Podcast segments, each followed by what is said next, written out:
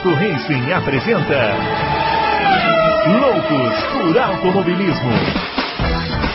Informações, entrevistas, debates, tudo para você ficar por dentro do mundo do esporte a motor.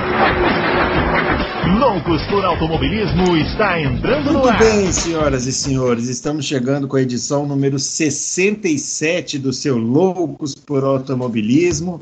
Nós estamos gravando esse, essa edição no dia 25 do 8 e é uma edição absolutamente especial. Quem já entrou lá no Auto Racing já está sabendo que hoje o Auto Racing completa 20 anos. Por isso que eu nem vou ficar falando aqui no início, porque é bobagem, né? A gente tem que chamar logo o dono da bagaça para ele fazer as honras da casa e cumprimentar os ouvintes que o acompanham há tantos anos nessa empreitada, o grande Adalto Silva. Adalto, fica, os nossos, fica a nossa admiração e o nosso agradecimento aí, porque viver de jornalismo, de jornalismo esportivo e de jornalismo esportivo de automobilismo no Brasil é coisa para abnegados e apaixonados. E a gente só tem a te agradecer aí por, por esse trabalho de 20 anos de Auto Race. Obrigado, Bruno, grande Bruno, grande Fábio, grandes confrades, grandes internautas, grandes todo mundo. A gente está aí. Eu não, não preparei discurso nenhum, só um agradecimento mesmo a, a, a todo mundo, é, a tanta gente que, que, que eu vejo por causa do, por causa do fórum, por causa dos comentários que estão acompanhando a gente desde o começo. É, é, é impressionante o que tem de gente antiga, uh, escrevendo, né? Uh, acompanhando, mandando e-mail. Hoje, depois que coloquei a, a notícia dos 20 anos, eu não sabia que eu tinha tantos contatos assim no WhatsApp, porque o que eu recebi de WhatsApp foi uma coisa inacreditável. Uh, então, eu só tenho a agradecer, agradecer a vocês dois. Eu não coloquei o nome de vocês dois lá, porque aí, nós estamos nós na caminhada juntos ainda, mas eu espero que daqui a alguns anos eu, é, eu coloque também. É, vocês também fazem parte do, de todos os colaboradores que a gente já teve. A gente está fazendo louco juntos já um ano e meio, mais ou menos, né? edição 67. Daqui a pouco vai dar um ano e meio. E, é. e sem pessoas como vocês como os internautas todos, o pessoal que nos ouve, o pessoal que escreve nos comentários, não, não, não teria sido possível, entendeu? Então é, é mais, mais do que tudo é uma coisa que eu amo fazer, que eu, como você falou, né? Consigo, nunca achei que fosse ficar rico com, com isso e realmente não, não se fica. Você mas... não errou essa previsão. Essa previsão é, você não errou. É, é mas é, se conseguir viver, pagar as contas, já é uma coisa muito, muito gostosa, muito saudável, porque você faz com prazer, faz com amor. Eu estou há seis anos sem tirar um dia de férias e não, não, não sinto falta. É, então é uma coisa muito prazerosa. Eu só tenho a agradecer a todo mundo pela força, pela ajuda Uh, até nos comentários o pessoal às vezes escreve alguma coisa errada, o pessoal vai lá, ô, oh, ali tá errado, era com, com S, tá com C, não sei o que, a gente vai lá. Então, é uma coisa de todo mundo para todo mundo. Obrigado mesmo para todo mundo que, que esteve conosco até hoje. Muito bem, vamos chamar o Fábio Campos então para fazer as, o seu pronunciamento sobre esse, sobre esse tema. A gente tem várias perguntas aqui, né? Vamos começar falando sobre isso. Mas fala aí, Fábio, 20 anos de auto race. A gente também está na caminhada aí do automobilismo, não necessariamente só aqui, né? No auto race, mas em vários canais, né? E não é fácil, não, mas a gente gosta.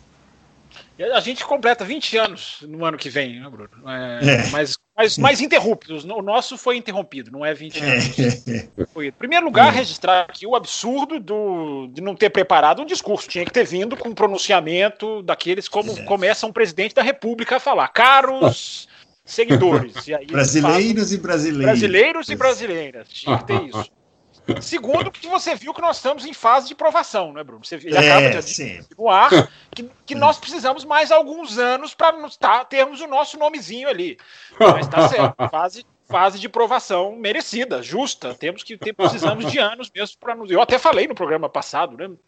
Para eu ser conhecido, é, a, minha, a minha filosofia, o meu estilo vai levar um tempo mesmo. Tá certo ele de dizer isso. Mas brincadeiras à parte, né, Bruno? Eu acho que qualquer coisa que é feita por 20 anos é uma coisa que a gente tem que olhar com um olhar, é, é, é, no mínimo de respeito, no mínimo de, de, de, de, de uh, entender, é, tentar entender o que, que é e como que faz para se fazer uma coisa assim sem desistir, sem parar. Só o Adalto pode dar essa, essa resposta.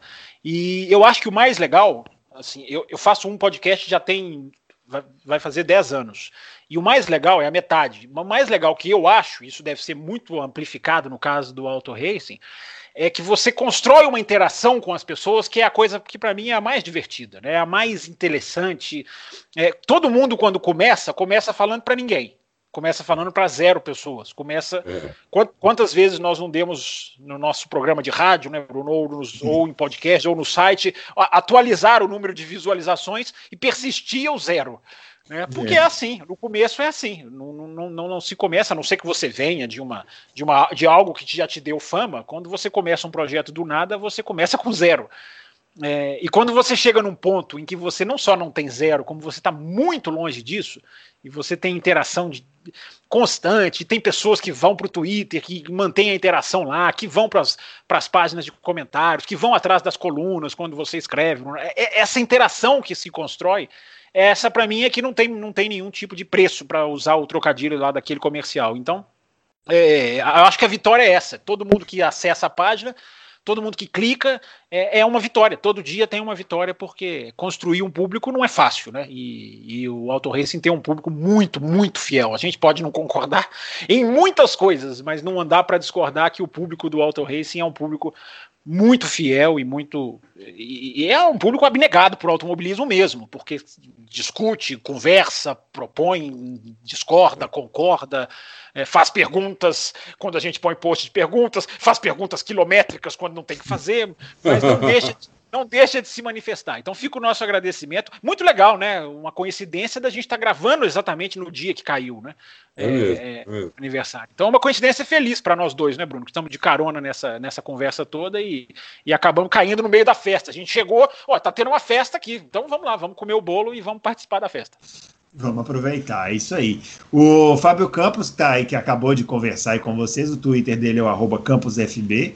O meu é o arroba brunoaleixo80. E o Adalto é o arroba Adalto Racing, você já sabe então onde encontrar a gente para a gente bater aquele papo legal durante a semana. Adalto, tem várias mensagens aqui. Na verdade é o seguinte, todas as perguntas hoje é, são, elas de são alguma maneira dão parabéns, né? É, são Não, precedidas é, por um parabéns, né? Mas como a gente começou com esse tema, vamos trazer aqui então primeiro essas, essas mensagens que ficaram nessa parte do Auto Race, tem algumas muito interessantes. Primeiramente o Boca, é, falando que quer parabenizar o Auto Race pelos 20 anos de estrada, que venham mais 20, viu, o Adalto? Então tá, já tá dado o recado aí. Tomara, Você pode se obrigado. preparar aí. É. O Aura Drummer é, tá falando que desses 20 anos ele acompanhou 16. É, é, as notícias da Fórmula 1 traziam o ícone da Renault do Fernando Alonso. É verdade isso aí? É, isso mesmo. É. Porque pois é, ele tá falando aqui. Só, ah. né? Só dava Schumacher, né? Schumacher uhum. 2000, 2001, 2002, 2006, 2004.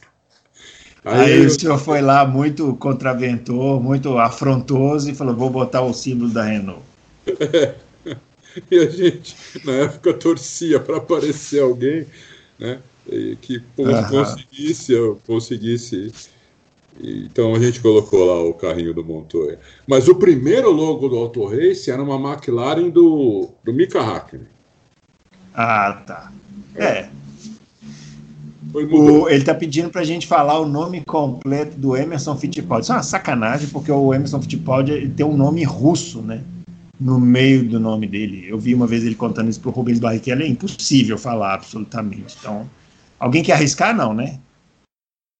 Olha, a pronúncia não é fácil, hein? Ah, né? Vai arriscar? Não é fácil. É, deixa eu ver se eu lembro de cabeça ou se eu vou ter que, ou se eu vou ter que é, consultar. De cabeça não lembro, não. Ah, então depois a gente consulta. É. O Dom Malca é, tá falando assim, ó, hoje é aniversário do site, a edição não, deveria ser um pouco mais longa. Olha, senhor Dom Malca, o senhor, é, o senhor é um fanfarrão, é, só, só posso responder, o senhor é um fanfarrão. É, Dan José, nos 20 anos do Auto Race, qual reportagem, coluna, história ou notícia que cada um mais gostou de ler, falar ou escrever para o site?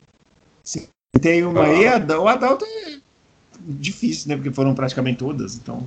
Tem, tem algumas aí que foram inesquecíveis, né? Mas é, de cabeça é difícil, né? Lembrar é. de 20 anos assim, mas é, tem algumas que foram muito muito comentadas, algumas que foram é, passadas para outros idiomas.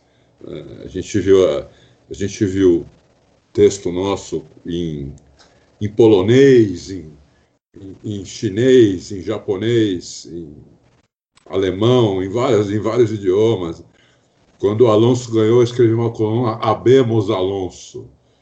Né, que, né, é, era uma época que o, que o que o Papa também tinha, tinha trocado o Papa e tinha um, e eu lembrei, acho que foi um pouco uns meses antes, era Abemos Papam, uhum. Abemos Alonso. É, então foi, te, teve várias. Teve uma que quando o Alonso também foi mandado embora da McLaren, que a gente colocou um mês antes de acontecer. Uhum. A gente teve a, a, gente teve a, a informação um mês antes não lembro se foi exatamente um mês, mas de 20 a 30 dias antes também foi. E foi... uma que eu lembro também que vocês anteciparam era do Weber, né? Que ele ia parar e depois desistiu. Isso. A do Weber que ele ia parar. A do Schumacher, é, uns 40 dias antes de ser anunciado, a gente também queria voltar né, para a uhum, Mercedes. Na Mercedes. É. Então, essas, essas que eu mais lembro, porque elas foram replicadas em muitas línguas, né? É, uhum. E a gente teve muito acesso. O site, na época. O site, os primeiros anos do site, a gente não, não era parceiro de ninguém. Então, a gente ficava em servidor que a gente tinha que pagar, né? E tinha um limite. E tinha um limite de, de pessoas que podiam acessar ao mesmo tempo. E caía toda hora. Com, ainda mais quando tinha essas notícias, né? É, e quando a gente uhum. conseguiu começar a par parcerias com, com, grandes portais, aí que realmente nunca mais o site caiu, né?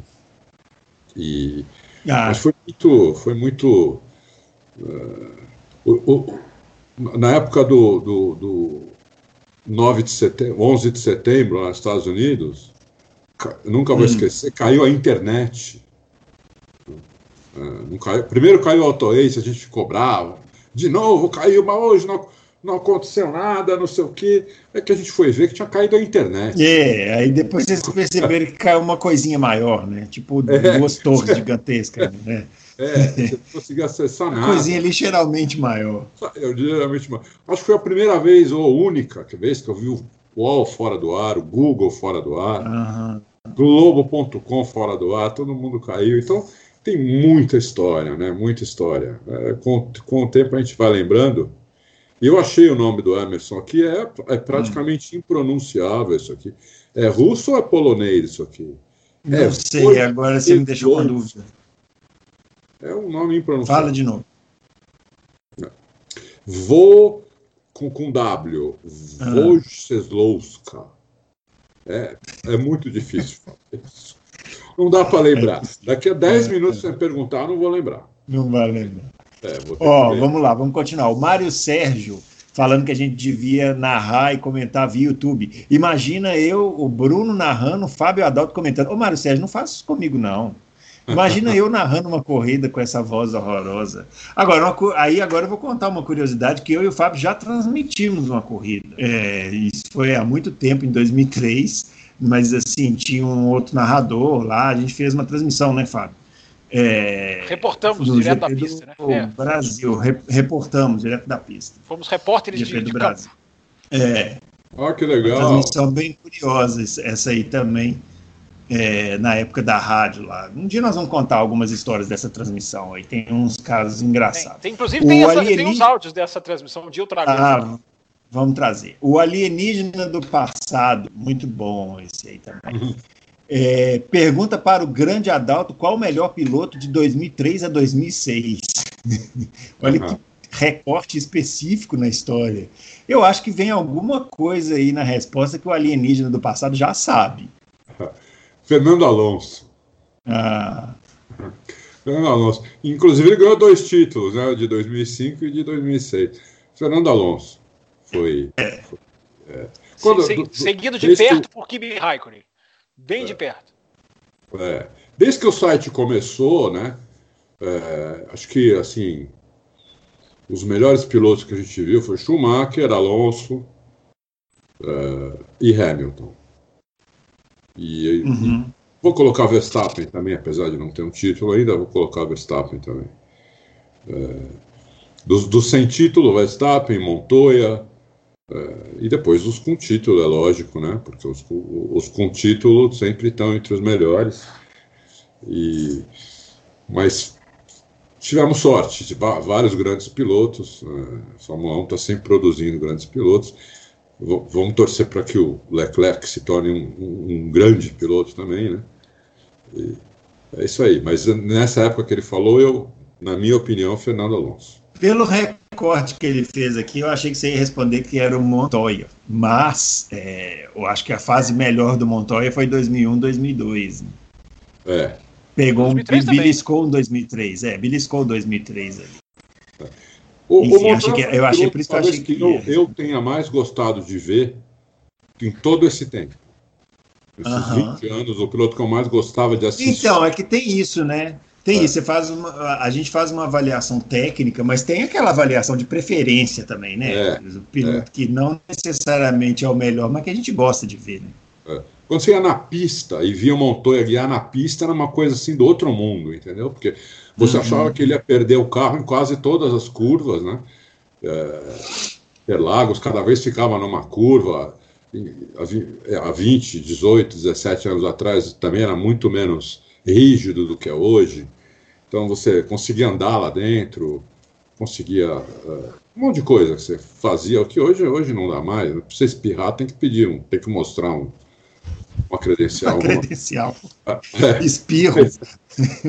Depois que o Bruno, imagina, depois que o Bruno foi a primeira vez, as regras apertaram, né? não é coincidência. Né? Aliás, quando eu fui a primeira vez a Interlagos, é, arrastado por esse senhor aí que acabou de falar, é, eu, a maior ultrapassagem que eu vi na vida foi nessa primeira vez que eu fui a Interlagos, e o responsável foi o senhor Montoya. É. Que ele deu aquele chega para lá no Schumacher, lá no S. Foi. eu, eu acho que o, o maior ultrapassador que eu vi na Fórmula 1 ao vivo, assim, acompanhando muito de perto, foi o Montoya. Né? E dos que eu não uhum. vi, provavelmente foi o Senna, né? mas assim, que eu vi poucas vezes, eu vi só aqui no GP do Brasil e na época do Senna não tinha internet, né? Então, engraçado, o Senna morreu, a internet nasceu um ano depois, né? É, é. é.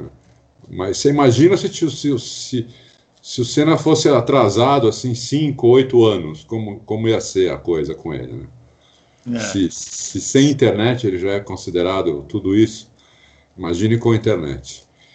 É. Fábio ia falar aí alguma coisa? Não, até só rapidinho, eu estava citando isso ontem mesmo no podcast. As pessoas da nova geração não sabem o que, que era ir para a banca esperar sair a revista de automobilismo para você é. pegar os resultados, saber o que estava acontecendo, é. se informar. Revista sobre... Grid. Não, tinham várias, tinha, tinha, tinham, tinham, é. várias, assim, não ao mesmo tempo, né? É. Houve várias ao longo do tempo, né? Essa aí era uma delas. É, e as pessoas acham, eu, eu fico imaginando que tem gente que está ouvindo a gente falar isso, deve achar que a gente tem 108 anos. Não tem, não. É. Há, 20 e poucos, há 20 e poucos anos era assim. Eu lembro de anotar, assim. falei isso ontem. Eu, eu, lembro de anotar o grid para chegar no domingo e saber as posições de largada, porque não tinha absolutamente onde, onde ver, onde, onde procurar, onde lembrar. É, e para você não falar que eu não te ajudo, Bruno Aleixo, o Marcelo hum. Moraes manda aqui, ó. E a live de comemoração dos 20 anos? Eu estou com você, Marcelo Moraes. Cobre live desses dois comemoração dos 20 anos. Vamos fazer, vamos fazer. Cara de pau, esse, cara de pau esse Fábio, hein, ô, ô Bruno? Ele é, ele é terrível. Cara, eu já é tenho câmera, eu já tenho, pronto, esses dois é que ficam aí, não sei, peraí, vamos lá, vamos ver. O Marcelo Moraes, estou com você, Marcelo Moraes. Ó, duas últimas aqui para a gente fechar esse tema. É, o Léo e é, dando parabéns também, especialmente ao Adalto por continuar com o site por todo esse tempo. E o Gustavo Parreiras também mandando parabéns aqui para o Adalto. E vamos entrar nos temas hoje do, do programa. Esse tema 20 anos né, vai perpassar aí todas as pautas.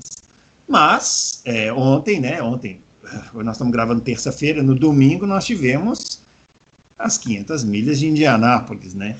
Uma vitória do Takuma Sato, é, a segunda vitória do Sato né, em Indianápolis, e uma corrida boa, mas não a melhor, né? E é, com grandes, é, muitos acidentes. Eu, eu não me lembro assim, de, de, uma corrida com tantos acidentes assim em tão pouco tempo. Né? As primeiras voltas foram cheias de acidentes. E o final acabou tendo um anticlímax ali com a bandeira amarela, mas foi uma corrida é, interessante, né, Adalto? Se você quiser começar aí, para depois a gente passar para o Fábio. É, eu, eu assisto as 500 milhas de Anápolis desde, desde a primeira vez que foi transmitida para cá, que o Emerson participou com o carro, se não me engano, rosa. Hum. Era rosa o carro dele? Eu acho que era rosa. Tinha um caso desse, acho que sim. É. Eu acho que foi 84, por aí. E de lá para cá, eu, eu, eu, acho que eu assisti todas. Eu não lembro de ter, de ter, de não ter assistido alguma. Essa daí está entre essa, essa de domingo, assim, está na metade inferior das que eu vi. Né? Uhum. Que achei uma corrida com, pra, eu estou comparando 500 milhas com 500 milhas, não com outras coisas. Sim. Eu achei que teve pouca ultrapassagem, teve alguns acidentes muito bizonhos, muito bizarros, assim. Né? É, muito, muito nego saindo de traseira, que no oval, no oval é, é, impossível você controlar o carro. O oval nunca o carro pode sair de traseira, né? porque você não segura, você corrige o carro vai para o muro. É certeza o carro vai para o muro, né? Eu aprendi isso quando o Piquet bateu lá, e o Emerson falou, eu, eu avisei o Piquet que não podia o carro sair de traseiro de jeito nenhum. É, tipo assim, ele não falou, mas deu a entender. Ele não deu muita atenção nessa, nessa minha dica, quase morreu. É, e, e, eu achei que eu achei que estranhei porque eu, eu achei que o que os, o Dixon tinha corridas totalmente sob controle, estava segurando a onda um pouco até para porque ele abria quanto ele queria, depois tirava o pé. E aí no final eu falei, agora que o Sato passou, eu falei, não, o Dixon vai passar de volta e, pô, não passou, não conseguiu nem, nem ameaçar mais o Sato. E aí acabou, acabou como você falou, né? Eu acho que eles deviam ter dado bandeira vermelha né? e, e no mínimo mais duas voltas, né? como eles fazem em outras pistas. Para uhum. a corrida, para não acabar em bandeira, em bandeira amarela, porque acabar em bandeira amarela é, é, é, é muito broxante, eu acho, né? De qualquer é. maneira, o Sato só... ganhou com, com, com todos os méritos. É. Porque... é, não, o que eu ia dizer que eu acho só que não acabou que o Sato ganharia. Ganharia. E assim, se não tivesse tido acidente, para mim, a não ser que tivesse um problema mecânico, que ele tava, me pareceu que chegou no final muito mais inteiro, né? Chegou. Ah, e talvez, se eles tivessem feito o que eu falei agora, talvez ele não ganhasse, e seria injustiça. É, bandeira vermelha, é, é. aí porque aí você relarga, né? É. E seria injustiça, porque ele mereceu ganhar a corrida, é. porque ele passou as últimas 10 voltas, assim, soberano, né? O Dixon não conseguia mesmo. É. Ameaçou uma vez só, e, e o Sato fez a tomada ali da, da 1 e pronto, e acabou. O Dixon não, nem tentou mais de novo. Né? E eu não sei se são os carros que estão mais instáveis ou ou estáveis até, não sei o que acontece. Eu, eu lembro que eu vi ultrapassagem por fora na, na, nas 500 milhas, por posição, né? Por uhum. posição. Ultrapassagem por posição por fora. Aquele cara que vai, vão, vão me, me esquecer, já esqueci o nome, naquele carro amarelo na década de 80. Imagino. Não, na década de 80. Ah, você está falando do passado. Estou falando do passado. Ele, o Rick ele, Mias. Rick Mias, isso. Ele ultrapassava ah, tá. mais por fora do que por dentro. E com uhum. aqueles carros que eram cadeiras elétricas, né? Carros que na década de 90 beiravam os 400 por hora na reta e tinham que frear e, e, e reduzir para fazer as curvas, porque não tinham downforce suficiente para como tem os carros de hoje. Então, é, carros que iam tremendo. O, o, Emerson, uma vez, dando uma, uma entrevista para gente, logo no começo do site, falou que nas, na, nos primeiros anos, quando você tirava do vácuo do cara para ultrapassar, enquanto você estava ultrapassando o cara, você pegava uma turbulência do cara que uh, você perdia um pouco a visão, você perdia, perdia a noção uhum. de profundidade e a visão ficava turva. Tamanho, tamanho, uh, tamanho turbulência que vinha em cima do piloto. É, Hoje isso acho que está longe de acontecer, até, até tem, o, tem esse para-brisa hoje, né? Então o outro nem, nem sente mais o vento. Eu vi alguns colocando a mão para cima, achei ótimo aquilo, para tomar um arzinho. É, né? na bandeira amarela, para pegar, é. para dar uma refrescada. É, tomar um arzinho, mas, mas, mas foi legal. De qualquer maneira, eu não me arrependo de ter visto, foi legal. É, 500 uhum. milhas nunca é ruim. Ela pode é, melhor, mas nunca. Comentava isso ontem. 500 é. milhas nunca é ruim. Eu vou, vou, vou, vou deixar o Fábio falar essa parte geral da corrida, porque a gente recebeu. Uh, de todas as perguntas que a gente recebeu, 90% é para falar dele, Fernando Alonso, que não apareceu no, na transmissão praticamente, mas evidentemente que é a estrela dos comentários aqui. Então, Fábio, vou deixar você falar o geral da corrida para depois a gente começar a responder aqui sobre o Alonso. Não, o geral da corrida não tem muito a, a, a diferenciar do que vocês falaram, não. Eu acho que é, por mais que eu me divirta assistindo essa corrida, e é um prazer, essa corrida tem umas sensações que eu não consigo entender que são únicas, né? Só vendo essa corrida que a gente tem, né? A primeira volta, quando a gente se familiariza lá no meio da corrida, que a gente fica totalmente à vontade com a corrida, a tensão, quando faltavam 15, 10 voltas, você fica é, numa tensão incrível, mas apesar de tudo isso, né, não, há, não há como. Tem que ser, é, há que ser feita a análise aqui profissional, né? E não foi realmente uma corrida das mais é, é, é, superiores mesmo em termos de qualidade. Essa questão da bandeira amarela no final tem que virar uma regra. Né? A Fórmula 1 tem que fazer o que a NASCAR fez e, através de uma regra, acabar com o final em bandeira amarela para a corrida. É. Ou estende a corrida, mantém a bandeira amarela, mas estende o número de voltas. É, é. eu coloquei isso no Twitter, muita gente, não, mas e a estratégia? A estratégia vai continuar, a estratégia vai ficar até mais acentuada, vai, vai, o é. peso da estratégia vai, vai, ser, vai ser ainda maior, enfim, para quem quer ver esse lado. É, houve quem argumentasse que, ah, mas e o horário da televisão? Eu não acho que seja isso seja problema. A televisão espera. Quem tem que esperar é a televisão. Né? A não ser aquela que passa no domingo de manhã a Stock Car, que não espera nada, é, mas a gente fala sobre isso daqui a pouco. É, o hum. esporte não pode parar por causa da televisão. Né? O, o basquete não para, não tem um número de prorrogação limitado pela televisão. A disputa de pênaltis ela não para por causa da televisão. Enquanto não, não houver ali um erro, um errado e um certo, na, na, nas alternadas a coisa acontece. Enfim, eu não acho que a televisão seja um empecilho para isso. É, e porque a corrida, a corrida tinha tudo para ter um final muito, muito, muito, muito interessante. Eu acho que o Dixon ia para cima. Para mim foi uma grande surpresa o Dixon não ter vencido, porque o Dixon dominou a prova. Né? O Dixon matou a prova no peito e dominou a prova com uma totalmente uma, uma segurança e. Mas o Sato sabe ganhar esse negócio. É impressionante como o japonesinho tem uma, tem, ele tem alguma coisa, né? ele tem alguma coisa com essa pista, porque ele não só conseguiu um feito, porque ganhar duas vezes é um, um é, são poucos, né?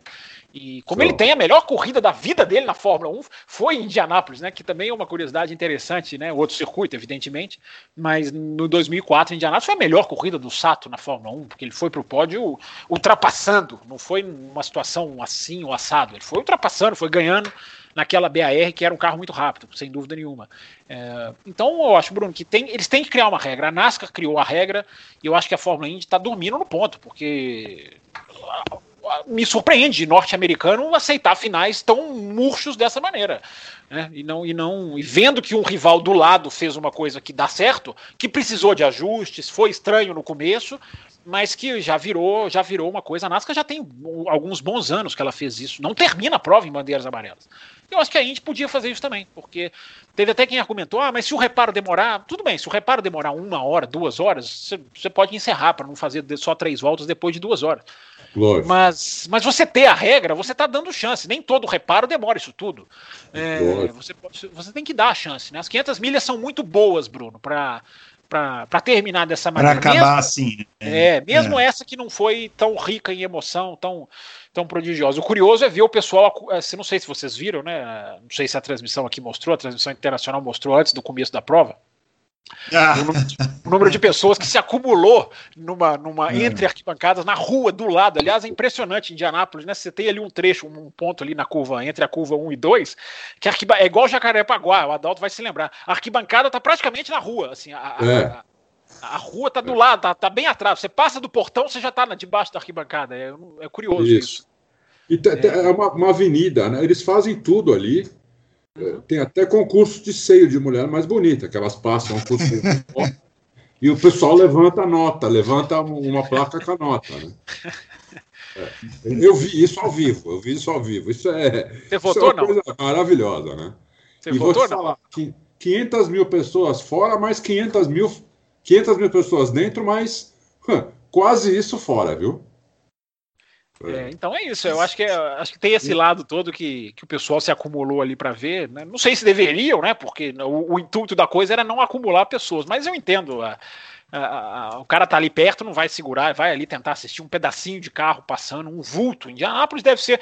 Numa, numa corrida normal já é um vulto o carro passando, né? Se você olha só para um trecho da pista. Você imagina. É Indianápolis. Mas para responder sobre o Alonso, Bruno, a gente meio que cantou a pedra aqui na semana passada, né? A gente meio que, é, sem precisar cravar nada, a gente já deu a indicação aqui no último Loucos de que a Chevrolet estava tava bem, tava bem abaixo esse, esse ano em termos de Indianápolis, né? Porque lá é tudo diferente, né? Então o carro é. para Indianápolis é, é, a Chevrolet não se deu bem, não se ouve bem. Eu adoro essa expressão, não se ouve não bem. Não se ouve bem. Com H, não com O é, é. em Indianápolis. Então, o Alonso, como todos, ah, pense que até foi. Eu, teve um momento que eu achei, ah, esse New Garden ele é impressionante, ele vai acabar beliscando Nossa, alguma coisa. Ele é. veio nas paradas, é. aliás, aliás, que paradas da McLaren, né? Impressionante como o, o, é. o Patricio Ward, ele, ele, as paradas, ele, a McLaren o colocava S, a, a Smith McLaren, né? Não é uma McLaren pura exatamente, uhum. mas é a parceria da equipe Smith que já existia com a McLaren, colocava o Patricio Ward sempre numa posição boa, privilegiada, ele fez uma boa prova.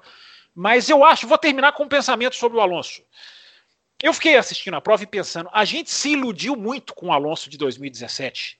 Não que o Alonso não tenha ido bem aquele ano, mas a importância daquilo foi uma. Ele caiu numa equipe estruturada. Ele estava pilotando para Andretti, uma equipe que deu todas as condições para ele. Eu acho que a realidade do Alonso em Indianápolis, tudo bem, pode não ser a desclassificação do ano passado, de não conseguir nem fazer a prova. Mas é isso, é o, é o forasteiro que, que, que, que, a, que o normal é sofrer o que ele está sofrendo. Eu acho que a gente foi meio que iludido em 2017, porque cair na Andretti é uma coisa, cair numa equipe menos estruturada é outra. É, não que ele não é. tenha merecido em 2017, feito uma ótima prova, mas a realidade é essa, meu amigo. Indianápolis, sentar, chegar e ganhar, não, não, é. realmente a gente achou que ia ser mais fácil, não vai ser. É, e a, além disso, fazer as perguntas. teve um problema na embreagem, né? O Alonso... É, teve uma parada que é, teve uma parada que demorou, teve que voltar, enfim. Todas as vezes depois desse que deu esse problema na embreagem, todas as paradas dele, é, o carro só pegava, o pessoal tinha que empurrar. Né? Ele, o carro não saía sozinho. Então ele perdia muito tempo. Então teve essa também, né? Coitado. Deixa eu começar a fazer as perguntas aqui sobre o Alonso e sobre os outros temas também, para a gente dar andamento aqui a esse assunto 500 milhas. Só uma coisa sobre a transmissão. Eu não vou falar sobre a transmissão da Band, porque. Ah, eu queria que é, eu vi um trecho. Não, eu vi um trecho do início e eu não vou comentar, porque. Porque justamente eu quero comentar sobre a do Dazon, porque o, o Dazon começou agora e eu acho que ainda cabem críticas construtivas, né? Para a gente poder é, é, ajudá-los a melhorar. A Band não adianta mais fazer crítica construtiva, destrutiva, então não vamos perder tempo. Você não viu o que eles fizeram no final? Eu fiquei, eu, fiquei, sabendo o que eles fizeram no final. Você ficou sabendo o que eles fizeram no final? Não, final eu não vi, não. Ah, então fala, continua aí, depois eu te conto. Não, o, o, só, o, o Dazon tem uma boa transmissão, o narrador é bom. O Matheus Leite, como comentarista, é muito bom, muito bom. Ele se adaptou à função. É um, uma pessoa que estava pilotando um carro de Fórmula Indy ontem, então ele tem um conhecimento técnico muito legal, fala muito bem. Ah, tem uns errinhos de português, mas ele é piloto, né? Ele não é jornalista, a gente entende. É, então a transmissão do Dazon é muito boa. Agora, eles começaram a transmissão é, na hora que já estava tendo a volta de apresentação. Eu acho que quem paga o Dazon é, é, gente que gosta de automobilismo. Ninguém vai pagar o Dazon é, simplesmente por pagar, porque assiste uma ou outra corrida. Quem paga gosta daquilo ali, gosta de acompanhar. Então, eu acho que eles têm quase que uma obrigação de começar antes, fazer um pré legal, um pré-corrida bacana, até que depois eles deixaram a premiação e tudo, mas assim, tem, tem que ter uma estrutura melhor, assim, fica como crítica construtiva para uma transmissão que tem muito potencial para ser uma boa transmissão, né? Não sei se vocês viram aí. Não, e a crítica sua foi boa, porque o narrador é amigo meu e ouve o Loucos e ele está ouvindo isso. Quem que é o narrador? É, pois é, então é o André, né? O André Dueck. É. Ah, André Dueck. Não, André Dueck, Dueck é, é, parceiro do Café também. Participou da Super Live, como vocês dois. Sim, sim, sim, sim. É, não, e, e, é uma boa transmissão, tem muito potencial, mas pode começar um pouco antes, terminar um pouco depois, porque realmente no Dazon a gente paga, então assim, é, é legal ter um... E é um serviço de streaming, né, Bruno? É você um não tem a programação, você pode abrir... Não tem, não tem que encerrar para passar o programa do apresentador de futebol, né? Enfim, vamos, vamos, vamos falar não, aqui da corrida. Colocaram o, o apresentador de futebol para comentar a, as últimas voltas. Isso, isso é, devia ir para a história não, da televisão brasileira, né? Devia ir é, para a história da é, televisão é, Então, é por isso que não adianta falar, porque aí já. Eu vi também umas coisas no início da transmissão lá, enfim, deixa quieto. O doutor Caveira. Tenho, só uma coisinha, eu tenho certeza hum. que o André ficou bravo com isso. Evidentemente que não é culpa dele, na, da narração. É, é lógico né? que não. Ele está lá esperando para começar duas horas antes. É uhum. É que devem ter, por alguma razão ali técnica, né? Devem ter começado em cima da hora, que é um absurdo mesmo. É um absurdo mesmo. É. Muito bem, vamos lá. O doutor Caveira. É, Alonso só vai ter chance real de vencer na Indy 500 quando disputar a temporada inteira na Indy, é, ou pelo menos em todos os ovais. Eu, ele está dizendo que acha até arrogância da parte dele achar que vai sentar no carro e vencer. E ele está perguntando, Adalto, se esse seria, então, o pulo do gato para o Alonso vencer em Indianápolis, disputar a temporada inteira. Não, aumentaria as chances dele se ele disputasse a temporada inteira. Mas eu não descarto ele sentar lá e vencer, entendeu? É, naquele primeiro ano lá, que, ele, que, ele, que, ele, que a gente teve aquela impressão, que até o Fábio falou sobre isso, é, ele teria ele, ele poderia muito bem ter vencido a corrida se não tivesse quebrado o motor, entendeu? Então, é, que o Alonso é um piloto fora da curva. Qualquer, um, qualquer piloto normal, realmente eu ia achar que não teria praticamente chance nenhuma de chegar lá, sentar e ganhar a corrida. Agora, o Alonso eu acho que até que tem, se ele sentar numa equipe estruturada, com um carro, com carro é, em condições de ganhar a corrida como foi a primeira vez que ele foi para, como o Fábio lembrou, foi para Andretti. Andretti é uma equipe muito forte, muito boa, estava com, tava com motor campeão, chassi campeão, acerto, tudo. Então ele tinha a, a, chance de ganhar e ele poderia ter vencido.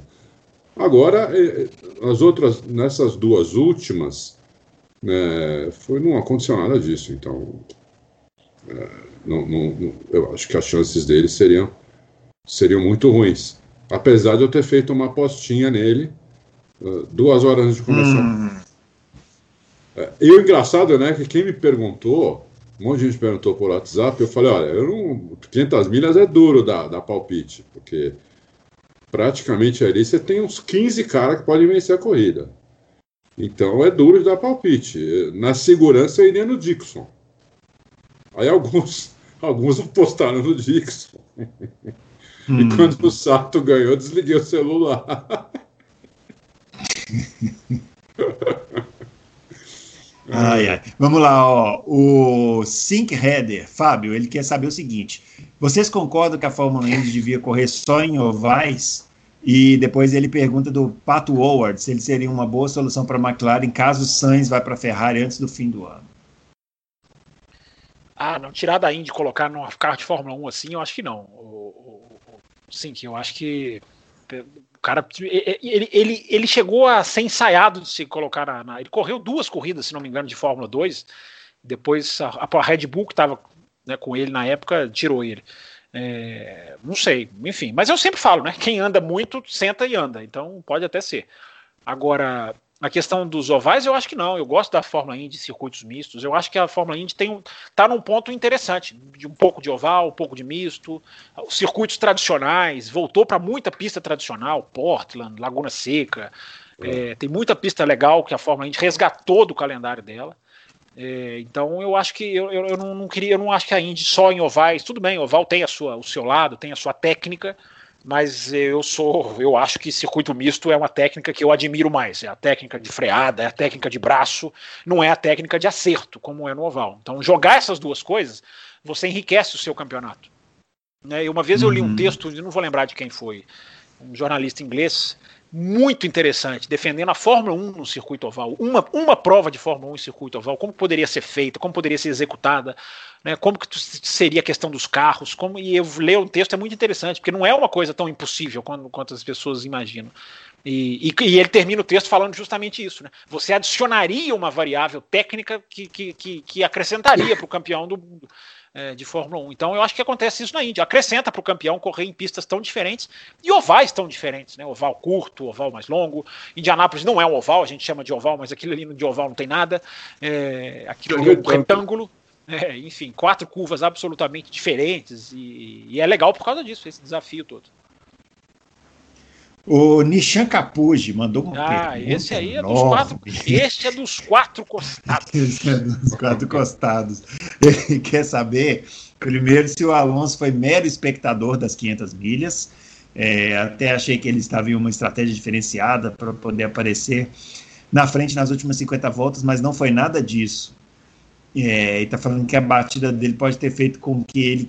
Está perguntando se a batida dele pode ter feito com que é, ele tirasse o pé na prova, é, ter, teria ficado com receio aí por causa da batida. Batida do Alonso, não sei se os dois perceberam, mas quase que ele deu naquela, naquela entrada do box ali onde o Spencer Pigot bateu no final.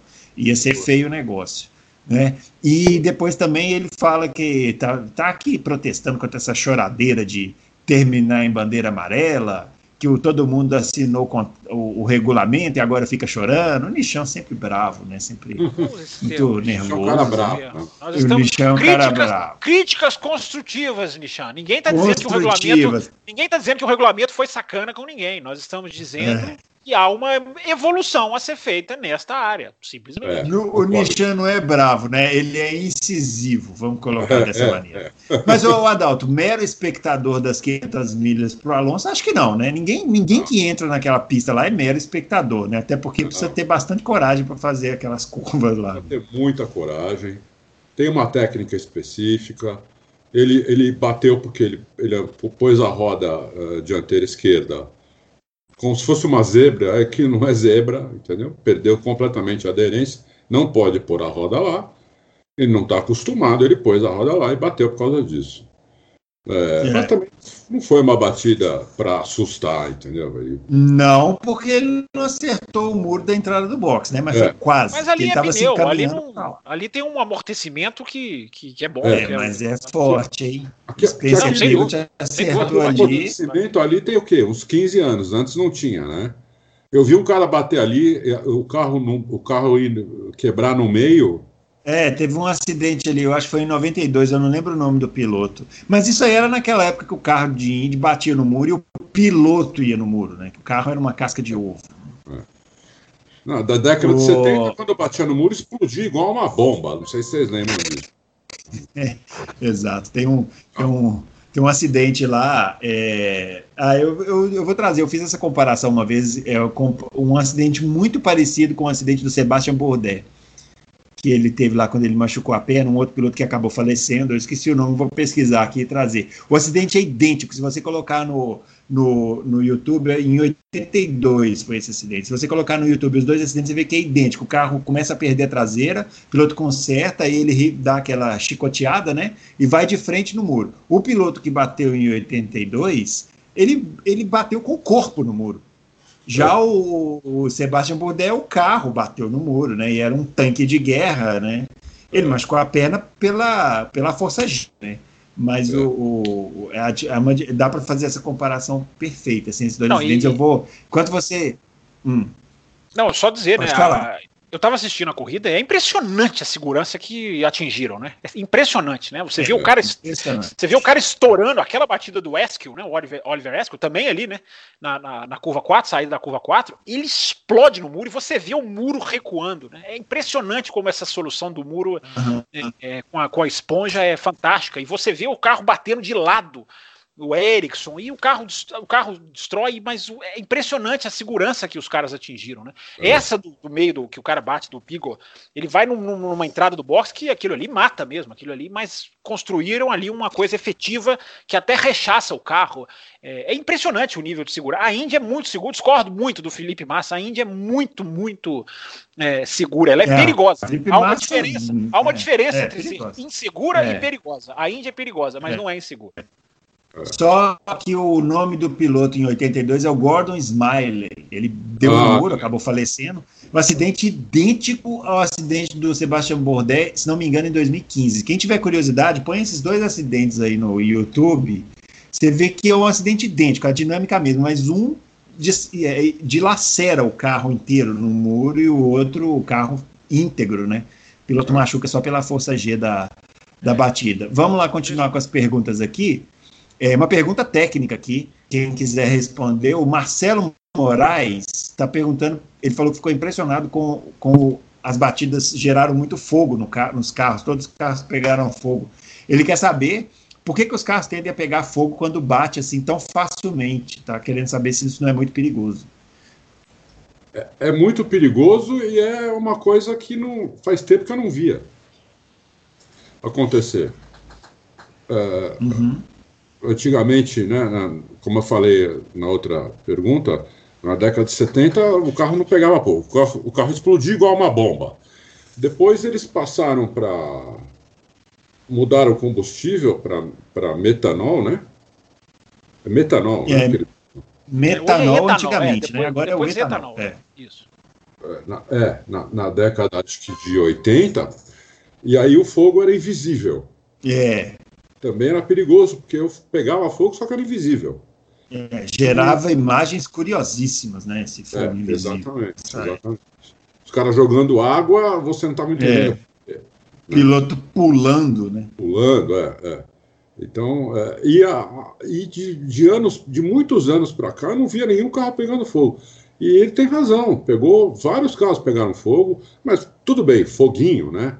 Nenhum carro ninguém se machucou por causa disso, ninguém se queimou, mas é, eu, eu, eu estranhei, eu não sei por que, que alguma modificação que fizeram em algum duto, em algum lugar ali, é, que carro de corrida pega fogo muito, muito fácil, né?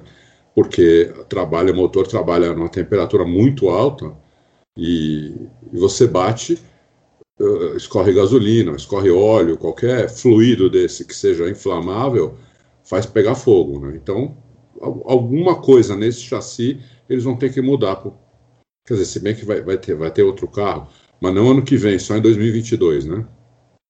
Uhum. É, vão, vão, ter que fazer alguma coisa aí para para acabar com esse problema, porque foi, foi, foi um pouquinho assustador mesmo.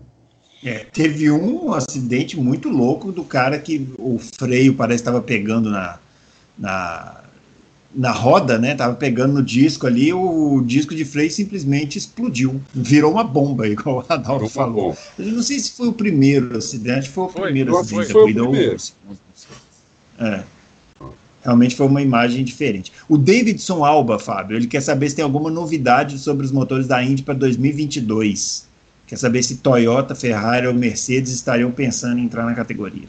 É, tem tempo para acontecer coisas ainda. Eles adiaram, vai vir o motor híbrido, né? A Indy vai pegar essa tecnologia também, vai seguir nela. Então isso pode, pode quem já tem expertise, pode, acho que posso essa palavra, né? uhum. né? Quem, quem, já tem expertise, é, essa palavra é boa. Motor, pode ser, pode ser, pode ser sim atraído pela Indy. Essas que ele cita podem entrar. A Mercedes eu não sei, porque a Mercedes está abraçando é, outros campeonatos. Agora a Ferrari tem aquela, essa relação com os Estados Unidos, que a gente já falou, pode ser uma possibilidade sim. É, tá tudo para 2022, ainda tem tempo de gente entrar nessa, nessa, nessa festa e, e, e, a questão do híbrido vai, vai pesar muito nisso também. Que foi adiado, né? Seria para o ano que vem também, por causa da pandemia é. também.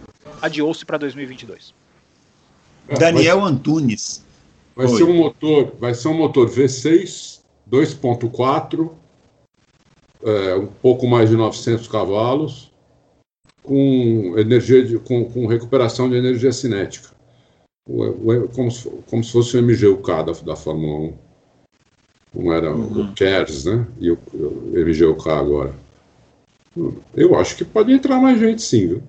Por enquanto não entrou ninguém, mas é. pode entrar mais gente sim. É, por mais purista que a gente seja, né, esse é o caminho sem volta, né, e as marcas estão atrás disso. Então, o jeito de atrair marcas é indo para a era híbrida, né, e aí realmente podem entrar outras, outras montadoras. O Daniel Antunes é, tá, tá falando que a gente devia abrir um canal no YouTube, não sei para que isso, fica querendo ver a nossa a nossa a nossas Mas que absurdo você tratar, você, você tratar essa sugestão com essa resposta, não sei para quê, que absurdo isso. Fica registrado é, aqui não, fica registrado o protesto, ele está chamando minha atenção, falando que tem uma pergunta no final.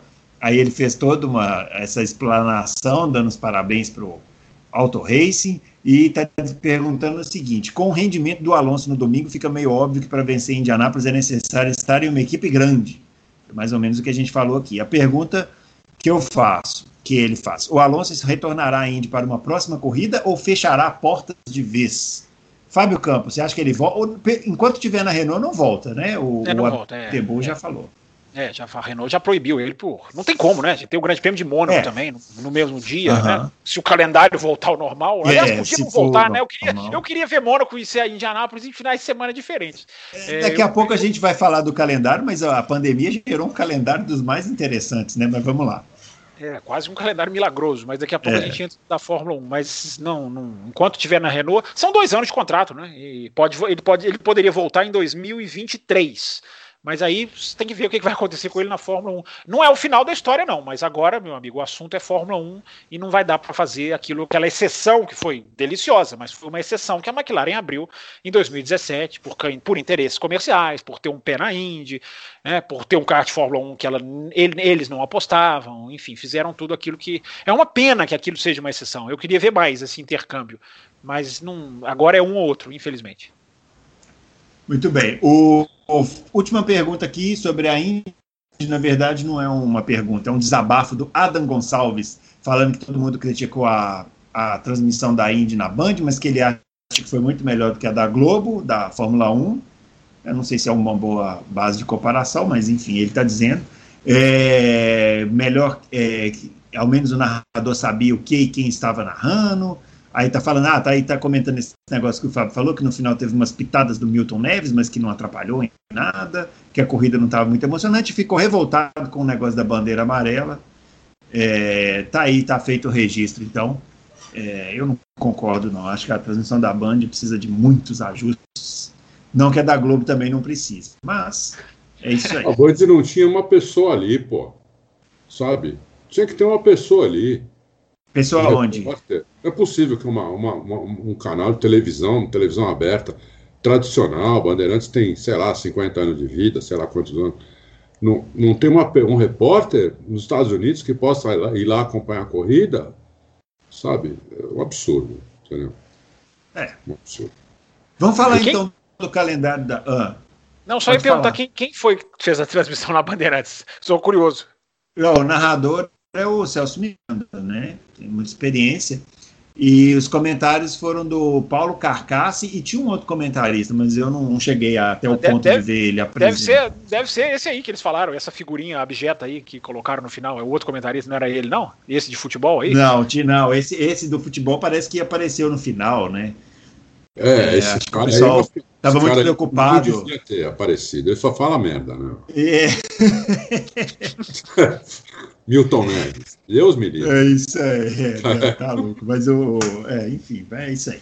Bom, vamos lá. O calendário da Fórmula 1. Vamos falar então, né? Hoje saiu aí as notícias do mais corridas no calendário. Vamos fechar. Não sei se já podemos falar que vamos fechar, Dalto. 17 vamos. provas nesse ano, é, com a entrada da Turquia. a Fórmula 1 é, publicou um vídeo no site, no, no, no, perfil oficial dela, no canal no YouTube, com 10 momentos, não sei se vocês dois viram isso, 10 momentos do GP da Turquia na história. E assistindo esse vídeo, eu fiquei me perguntando por que diabos a Turquia saiu do calendário da, da Fórmula 1, porque é uma das melhores pistas que a Fórmula 1 teve nos últimos 20 anos, assim, tranquilamente. Assim, tá, tá no top 10 das pistas. E tá voltando, né? Público, público, público na pista. Não vai, né? uns anos, né, para criar uma criar uma, uma identidade, criar uma, né, uma, uma com, com, com, o público, né, um país que não, não nenhuma tradição em automobilismo, você precisa esperar uns anos, né?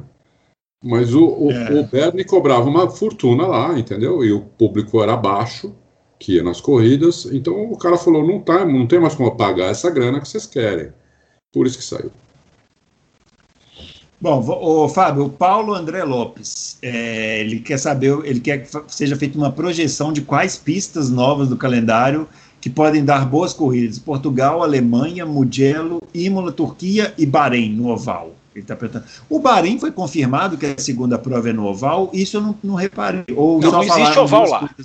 Para começar, é, não existe o, oval. Anel existe um anel é. externo, né? Anel externo, é. é. Mas, é, mas não está confirmado, não. Quem que fez essa pergunta, Bruno? Paulo André Lopes. É, eu acho o seguinte: é, primeiro, eu acho que até coloquei isso no Twitter agora há pouco, né? É, o, a Turquia saiu porque a Fórmula 1 pensa muito mais em dinheiro do que em qualidade técnica para montar o seu, o seu calendário. É, a questão do, do, do, do, das taxas que ela cobra, ela pode muito bem flexibilizar se ela quiser que uma pista permaneça. 2020 é o ano da prova disso. Né? Olha corridas que jamais sonhariam em estar na Fórmula 1 por causa de dinheiro, estão entrando. Por quê? Porque agora o dinheiro deixou de ser uma, uma, uma, uma necessidade, quer dizer, necessidade ele é, né? Mas deixou de ser uma, o, o fator que diferencia. A Fórmula 1 precisa de asfalto, precisa de colocar o pneu para rodar em algum lugar, em algum lugar que tem asfalto e um mínimo. Não, de... não entra dinheiro, inclusive. Não é. Então eles tinham que correr para qualquer lado. Então, mas é a prova, para mim é a prova de que a Fórmula 1, principalmente na gestão anterior, não tinha a menor preocupação com qualidade do espetáculo para escolher o seu calendário. A preocupação era puramente financeira. Você paga, então você, você tá. Você não paga, você não tá. A Bélgica ficou dois anos fora da Fórmula 1, nos anos 2000, 2003 e 2006. É, os caras só queriam saber de dinheiro mesmo e, e dane-se a qualidade técnica. Por isso que saiu, porque qualquer um com mínimo de bom senso reduz a taxa, mantém isso aí até para cultivar o público, como vocês falaram, e você mantém a qualidade do, do, Eu não vi esse vídeo, Bruno, mas eu, de cabeça aqui, eu lembro de Button e Hamilton 2010 uhum. e 2011. Eles repetiram ah uma briga. Eles fizeram é. a mesma briga, quase que coreografada, dois anos seguidos, de trocar posição, de pegar, sair na tração e colocar por dentro, e colocar por fora, e contornar a chicane lado a lado. É, é espetáculo puro, né? Não, e o de 2010 é muito interessante. Né? É, não, o de 2010 é muito legal porque a McLaren pede para eles é, manterem, é, né? Falar assim, é. ó, nós estamos aquela ordem de equipe clássica, né? O Button desobedece a ordem, vai para cima do Hamilton, o Hamilton dá o troco, eles não se tocam, não batem, fazem nada. No final fazem primeiro e segundo. O Hamilton ficou meio bravo, né? Subiu no pódio meio bravo, o, o Button com um sorriso de orelha a orelha. Foi bem legal essa briga, uma briga maravilhosa. E o Hamilton que ganhou, né? Pois é, o Hamilton é, bravo, mas o Hamilton ganhou. que ganhou a corrida. É, e foi a corrida do. É porque a, a 2010 é a corrida do Vettel com o Weber também, né? Que, é, que também está no vídeo. É. Também está no vídeo, é. Esse vídeo é, é, vou, vou, ter que ver, é sempre bom. Tem lembrar. que ver, tem que ver. Esse vídeo é maravilhoso. É. é. É, que prova, né, Bruno? Aquilo que a gente fala aqui. Não sei quem foi que inventou que o, o Herman Tilke é um mal. É uma outra coisa que eu vou tô colocando no Twitter aqui nos próximos minutos, está até escrito aqui já. É, inventaram que o Herman Tilke não sabe fazer pista. Eu não sei quem foi que inventou isso. Eu acho que foi o super narrador, é, o narrador maior, narrador endeusado, narrador rei, é, porque é, Turquia, Malásia, China, Bahrein, circuitos que para mim são excelentes. Podiam ser melhores, podiam ter mais desafio, claro que podiam. Mas a culpa não é de quem desenha as pistas, a culpa é de quem desenha os carros. É, mas a pergunta era qual, Bruno? Era sobre Bahrein, sobre Turquia? Não, sobre ele quer saber, ele quer saber, quer que faça um prognóstico aí de quais pistas novas podem ah, gerar ah, sim, boas sim. corridas. quais pistas novas, né, podem gerar boas corridas. É, é, eu até, Bruno, eu até fiz o download de uma corrida que eu já comecei, a comecei a ver, mas ainda não, não, não, não, não terminei, do, de uma corrida de um campeonato chamado Ferrari Challenge, Copa Shell, português, no circuito do Algarve. É, para justamente eu não conheço o campeonato, enfim, é um campeonato que tem algumas uhum. Ferrari, tudo Ferrari, são poucas Ferrari, mas enfim, para ver a pista, né? Para pegar detalhes, trazer para os ouvintes detalhes da pista. É, e vou fazer isso em breve. É, agora, de todas as pistas aqui citadas, é, eu até achei aqui, ó, Portugal, Alemanha, Mugello, Imola, Turquia e Bahrein. É, eu acho que o Bahrein no circuito externo vai ser interessante, os caras vão ter que tirar a asa e o DRS vai ser pouco efetivo, isso já me alegra. Uh, e a Turquia tem tudo, a Turquia tem tudo para ser uma super pista. Agora eu tô vendo aqui, Bruno, ele faz essa pergunta pro Adalto, não é para mim. Então eu não tinha que ter Eu sei, mas é porque eu tô, eu tô jogando as perguntas, o Adalto tinha acabado de falar, e eu jogo para você, mas, entendeu? Mas, mas se o Adalto pra, quiser não, responder. Precisa, não se preocupe com essa alternância. Pergunta pro Adalto, deixa o Adalto falar aí. É porque, pra, é, é porque a princípio é porque a princípio. É, mas é porque a princípio. Vamos lá, a princípio todas as perguntas são para o Adalto, né? A não. exceção é quando vem alguma pergunta para nós. Tem que ser, mas tudo bem, mas se forem 95 para o Adalto, ele tem que responder os 95. Nós temos que respeitar os. Fala aí, Adalto, então. Eu já falei Turquia e Bahrein. Qual, qual, eu, qual eu concordo, aqui? eu acho que é Turquia e Bahrein. E as outras a gente tem que torcer muito para dar corrida boa, mas assim, sendo pessimista, ou vai, sendo realista, Isso. Portugal, Alemanha, é difícil dar corrida boa para a Fórmula 1 nesses circuitos, eu acho difícil. É, Mugello também acho difícil. Imola tem mais uma chance porque aumentaram muito a reta, então pode ser que dê uma corrida melhor, assim, pontos de, mas criaram um grande ponto de ultrapassagem. E é isso, eu concordo com o Fábio. Imola e, e Bahrein, nas duas pistas do Bahrein, tanto na, na pista tradicional Sim. quanto nesse anel externo, se houver, porque não está confirmado ainda, se houver no anel externo, acho que as duas podem ser ótimas corridas. Agora, tudo isso é teoria, né? Vamos ver na prática. É teoria. O, só uma curiosidade, esse fim de semana eu estava aqui mexendo aqui no, simulador e tal, eu tive a oportunidade de conhecer a pista do, da Holanda, que ia ter corrida esse ano e, e não vai ter, né? Zandvoort. E assim, quando tiver a corrida lá, será uma corrida que vai gerar belíssimas imagens, né? fotos maravilhosas é, de carros fazendo é, curvas é inclinadas e tudo. É uma Hungria agora, grande. É, agora, para ultrapassar, esquece. É uma Hungria, é uma Hungria é grande. Muito difícil. E pneu assim, aguentar assim, aquelas duas. A, a, não, a inclinação, Bruno, a esperança é que a inclinação na curva zero, né? Que é a curva antes da reta. Antes da reta. Dê um efeito ali de não turbulência que ajude. Essa é a esperança. Mas o problema, sabe o que é? A reta é muito curta. Ah, sim, sempre foi. Muito e tem espaço. É. E tem espaço para tem espaço é. físico para ampliar. É. Entendeu? Eu achei que fossem ampliar, não ampliaram. Mas Não ampliaram. A, a, a, pista, a reta muito curta. A outra reta que teria é mais curta ainda. Então, realmente, acho que vai ser difícil. Agora, as imagens vão ser maravilhosas. Se deu problema nos pneus em Silverstone, imagina lá. É verdade, bem lembrado. Bem lembrado, pode dar problema sim. O Drácula, é, parabéns pelos 20 anos. As próximas pistas têm alguma favorável à Red Bull ou será um passeio da Mercedes até Abu Dhabi, Adalto? Favorável à Red Bull, é, as fitas favoráveis, favoráveis à Red Bull seriam México e Brasil, que não, não vai ter. é, favorável, acho que não tem. Tem pista que talvez seja menos pior para a Red Bull, que, mas, mas favorável, eu não vejo nenhuma pista na frente favorável. Se a Red Bull conseguir largar bem em Mugello, conseguir fazer uma classificação espetacular, tem, tem chance. Em Nürburgring também e Portimão. Nas outras, acho difícil.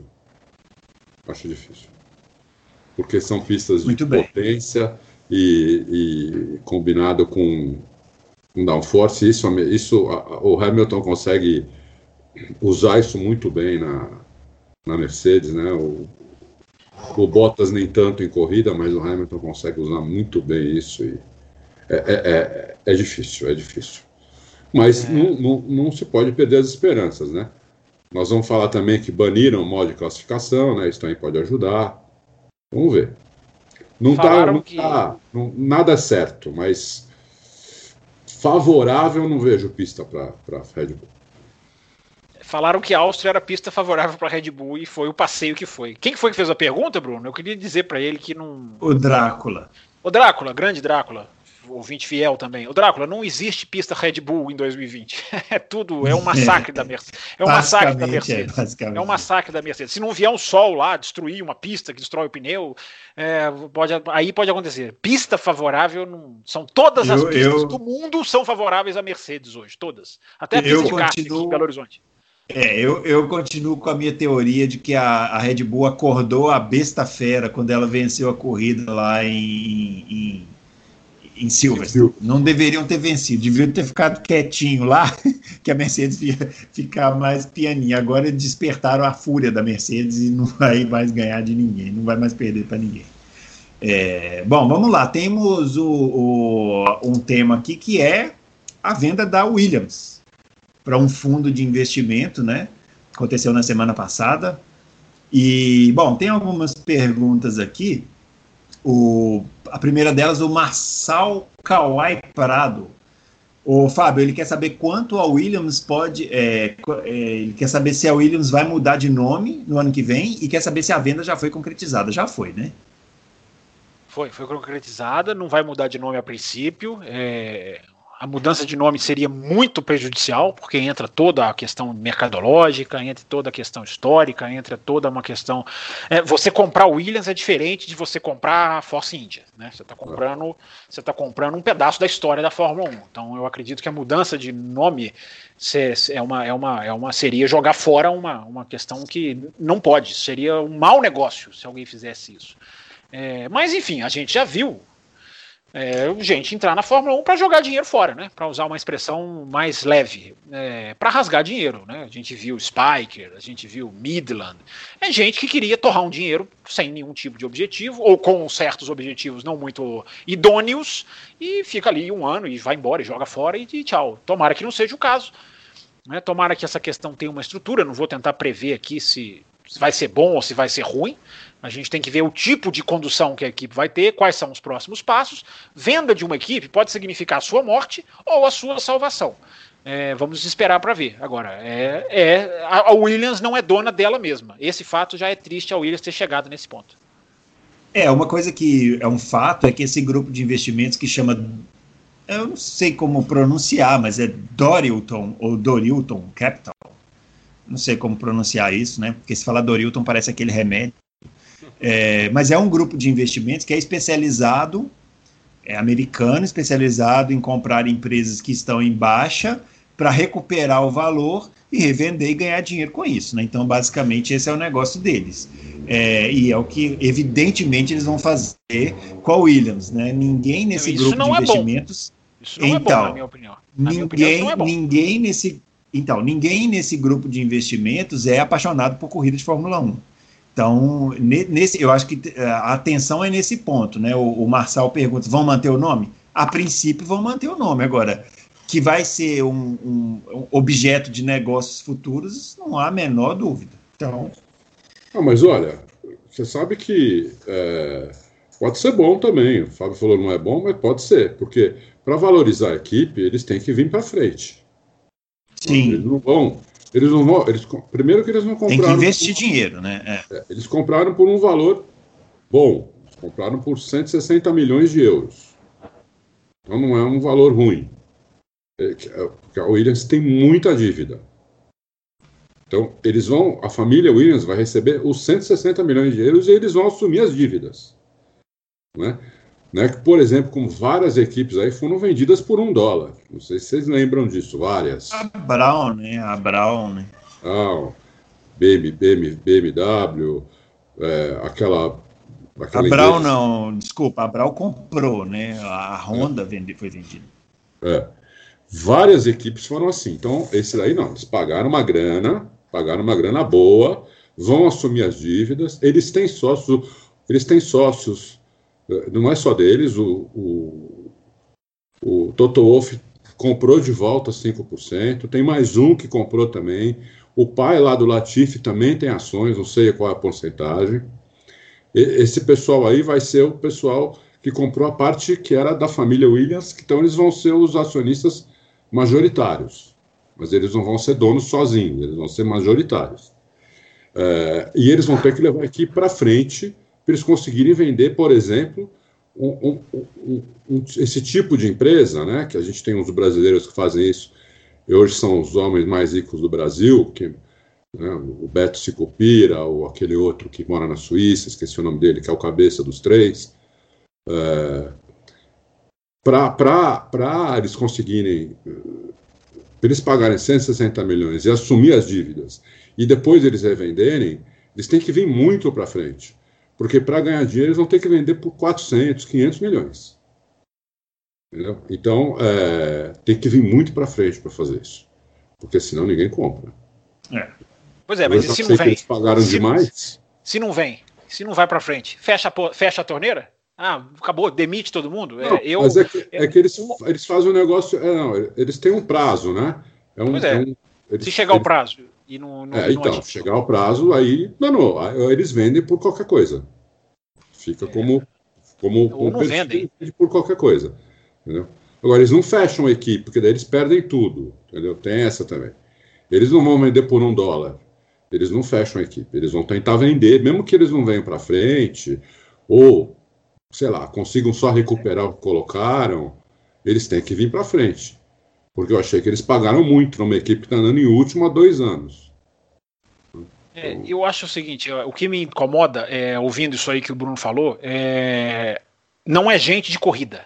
Não. E um dos é. grandes problemas da Fórmula 1 hoje é ser gerida, comandada por gente que não é de corrida, por gente que está ali só atrás de resultados, que passa por cima de várias coisas, inclusive com a complacência de muita gente do público, né? Gente que fala, não, o Stroll pode colocar o filho porque ele salvou a equipe. Primeiro que ele não salvou a equipe, ele está investindo num negócio, ele não era o único. Não fosse ele, teriam outros. E segundo, que isso não pode ser, não se pode nivelar por baixo. Ah, ele salvou, então ele faça o que quiser. Não, o esporte uh, tem um, uma, uma história que não pode ser rasgada, na minha opinião, evidentemente. Então, não ter gente de corrida, isso para mim é preocupante. Eu preferia que tivesse ali assumindo a Williams um, um Trevor Carlin, um. É, assim. que só... morreu, o, o, o João Paul Driot, que faleceu no final do ano passado. Uhum. Eu, eu queria ver gente de corrida, que é gente que vai. É buscar patrocínio, mas que está ali não, não vai embora. Não vai embora. É, eu, eu, eu só, eu só eu só, eu só acho que é, isso é fato, não é gente de corrida agora, mas a gente também não sabe quais são os planos deles, né? A gente não sabe, por exemplo, se eles vão contratar alguém que é de corrida. Então, eu até escrevi é colocar alguém para comandar a equipe, né? Que não tem comando há não sei quantos anos. Isso, né? há não sei quantos anos. E aí, com isso, agora você acabou de responder o Danilo Duarte aqui, que ele quer saber o que, que, que, eles precisam fazer para trazer a, a, equipe de volta aos seus dias de glória. Contratar alguém que entenda de corrida é um bom começo. É, eles têm que entender do negócio. Um boato porque... do, do Totô. Oi? Eu já ouvi um boato de Toto Wolff. Mas o Toto Wolff vendeu as ações dele, ele compraria de novo? Ele recomprou já. Falei antes, não, quando eu comecei a responder a pergunta. Já comprou de Ele falou que compra 5%. Não, ele tinha comprado na época do Bottas. Depois a informação que eu tenho é de que ele tinha vendido. Ele, ele vendeu e voltou. E essa informação eu não vi. Isso, ele recomprou. Ele Agora, recomprou. nesse, nesse ano. Nesse momento, o Toto Wolff tem 5% da equipe Williams. Bom, enfim, é, eles têm que trazer gente que entenda, porque eles têm que montar uma equipe. A, a, a resposta para o Danilo Duarte é essa: não é só tirar a filha do dono. É, eles têm que fazer o que mais ou menos a McLaren fez. A McLaren foi trazendo gente que sabe do que, o que fazer. Gente do esporte, gente de, de, de grandes marcas, gente que já viveu situações importantes, grandes. Eles têm que fazer isso, é assim que eles vão construir. Agora, quando o Bruno fala que é um grupo que costuma recuperar empresas falidas, é, para mim está escrito que é um. É, entendeu? Ah, o que tiver que fazer, a gente fala, ah, vende os dois lugares, vamos, vamos vender. É, eu acho que tem que ser gente de corrida, mas enfim, não dá para saber o que vai acontecer. Eu até disse ontem no café, eu, eu quando a, a, a uma dessas que estava lavando dinheiro foi comprada por um indiano chamado Vijay Malia, eu pensei, hum, não vai dar certo. E, uhum. e deu. E foi equipe séria. É. E foi, é. com todas as maracutaias que esse cidadão Vijay Malia está envolvido, a equipe foi séria. Isso não dá para negar. Não dá para negar. Eu, eu até, é por isso que eu tô, eu eu até eu, eu fiz esse comentário no Twitter, que assim, eu, eu acho que é, é, a gente entende o que aconteceu, né? A Williams ia desaparecer se não fosse isso, mas é triste pensar que a Fórmula 1 chegou nesse ponto, né? E, e teve uma pessoa que, que me respondeu ah, você está muito pessimista, vamos esperar para ver. Eu, eu pensei, falei, é, ele tem razão, realmente. É, vamos esperar, né? É, eu acho. Hoje, hoje, hoje, hoje, dia 25 de, de agosto, a informação é foi comprado por um fundo e nesse fundo não tem ninguém que entende de corrida. Mas eu acho que também os caras não vão comprar para brincar. Então pode ser que dentro do planejamento que eles vão fazer, eles vão botar gente que entende lá para comandar, porque o que o Adalto falou é verdade, eles têm que botar a equipe para frente. Então, Lógico. É o único jeito de eles recuperarem o que eles colocaram lá. É colocar é. a equipe para frente, entendeu? Senão uhum. eles não vão recuperar nunca. Agora, o, o triste, só para juro que é para encerrar, Bruno, o triste é uma coisa com informação até que eu coloquei no meu Twitter, né? Chega-se nessa situação por vários fatores, né? Inclusive a incompetência interna da equipe que jamais é. pode ser pode ser apagada. Agora uhum. é um uhum. campeonato em que três equipes têm de bônus 2 bilhões, bilhões acumulados nos últimos seis anos. Uh, a Williams tem 60 milhões. Então, quando você quando o campeonato constrói a aniquilação de times com as suas regras perversas. Agora vai ser diferente, é. né? O, o fundo de investimento vai pegar um outro acordo de concórdia, isso aí, sem dúvida nenhuma, pesou. É verdade, Não, tem essa questão. Pesou muito, pesou muito, porque você vê que a, a, as primeiras que assinaram foram as equipes menores, hoje menores, né? McLaren, todas as outras, depois que assinou a, as grandes, né? Então, eu, eh, vai, vai melhorar muito esse negócio de premiação. É, a, a, Renault falou, né? O presidente da Renault falou: se não fosse esse novo acordo, a gente, a gente teria saído. É. Né? Isso, isso aí é. E podem sair, viu, gente? Muita gente, só para deixar claro, Bruno, muita gente acha que a assinatura do Pacto da Concórdia é garantia de que essas equipes vão ficar. Não é. É uma concordância, mas vocês podem ter certeza que existem cláusulas mil para essas equipes pularem fora quando elas acharem necessário. Muito bem, então ó, vamos só para encerrar. O Dander Souza também comentou aqui sobre a Williams, a gente já falou, já respondeu a pergunta dele. E vamos falar da MotoGP, então. Teve o GP da Estíria. É, o, eu vi que o. Eu não vi a corrida, mas eu vi ah, que, que absurdo. O, o Vinhales, você, eu não sei o que, que você tem contra a moto. Eu, eu vi que o. Eu vi que o Maverick Vinhales caiu de novo, né? Quer não, dizer, de novo não, não né? Ele, ele, da outra vez ele quase foi acertado e dessa vez ele caiu. Não caiu, é, não. Porque a moto perdeu o freio, né? Ele pulou da moto. Né? Exatamente. Exatamente. É, é. Ele não caiu. A moto não tinha freio. Ele, aliás, eu não vi, assim, não me lembro de ver essa cena em, em hora nenhuma. Aconteceu há muitos anos atrás. Eu não, não, não tô lembrando de nenhum caso. Piloto é, pular a, a me... moto numa, numa, numa situação dentro da pista. Não é que a moto, às vezes a moto sai e o piloto é. se joga na brita. Ele não. É, ele, tanto que a moto continuou, né? A moto continuou a sozinha. Aliás, a, aliás, a imagem é belíssima. O cinegrafista merecia um prêmio Pulitzer.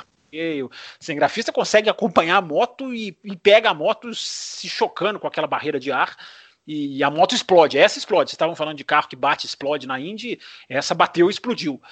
É, e, então, enfim, foi, foi um, é, uma, imagem fortíssima, né? Agora, se você perdeu, Bruno Aleixo, você perdeu, você, então, o Joseph, o Joseph você renega Ziz, a MotoGP e perde qualidade. O Joseph Ziz está pedindo para comentar sobre a última volta aqui. Que eu gostaria Não, que. Coisa, é uma coisa. Outra coisa que eu estou tweetando a respeito já já é, é se é que já não tuitei, enfim, eu coloco os horários lá, depois esqueço os horários que eu coloquei para sair.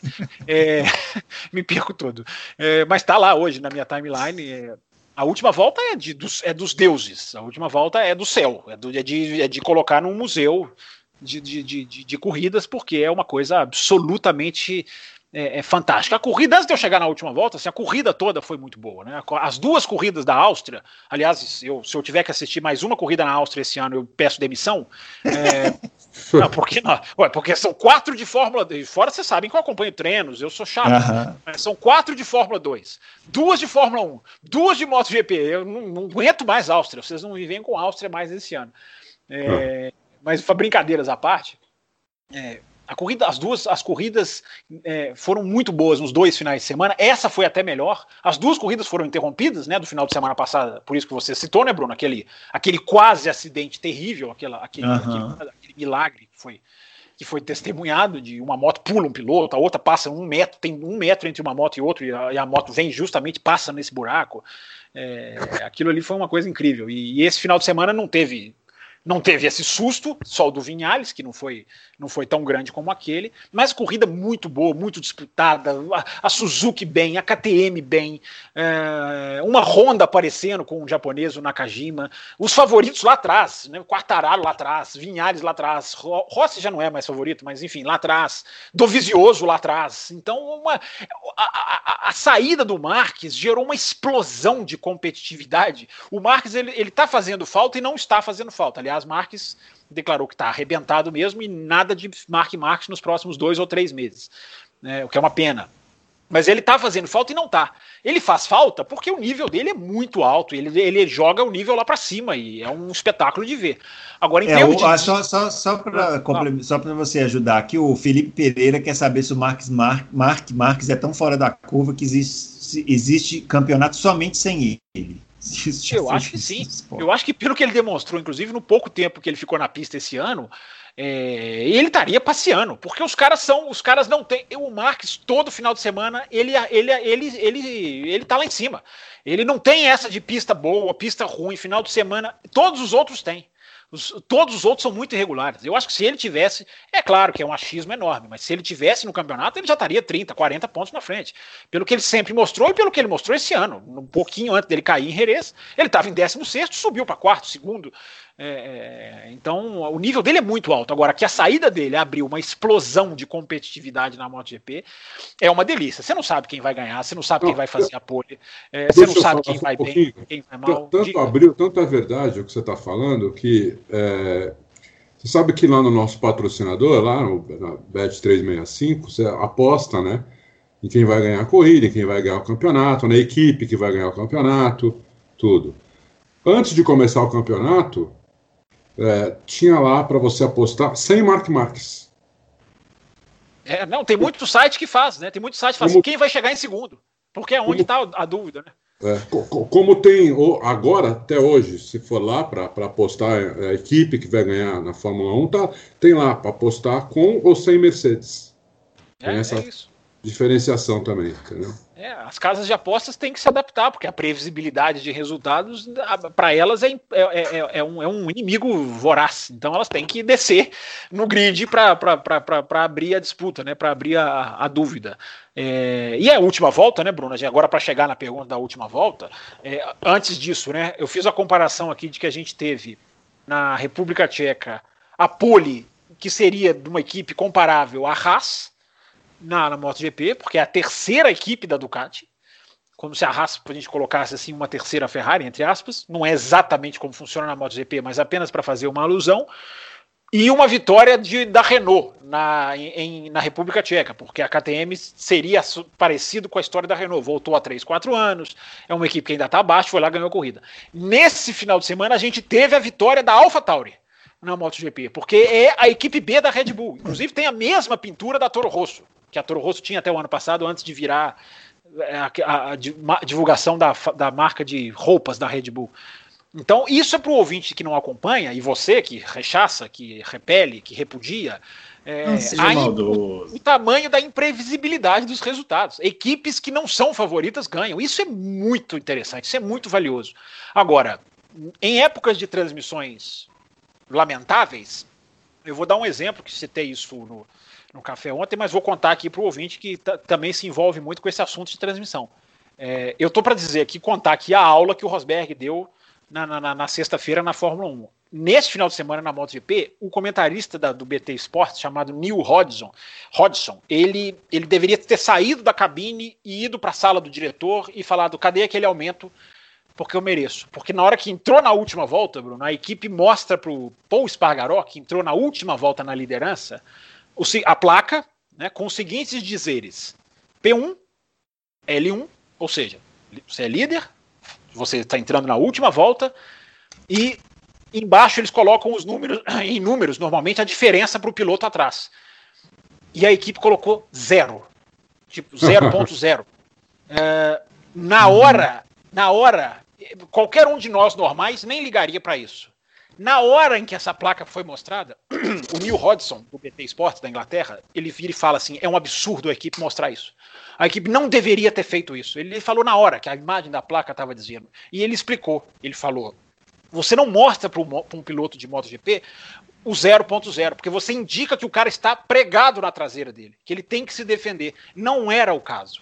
O, o, ah, Jack, entendi. O Jack Miller tinha alguns metros de. Ele adota, ele adota um, um, um traçado defensivo e perde tempo ele adota um traçado três curvas depois, duas, né? Na prática, lá uhum. naquela curva 3 da Áustria, onde teve o acidente, no final de semana passado, o Paul Spargaró faz o quê? Fecha totalmente a curva, a, faz uma direção completamente defensiva.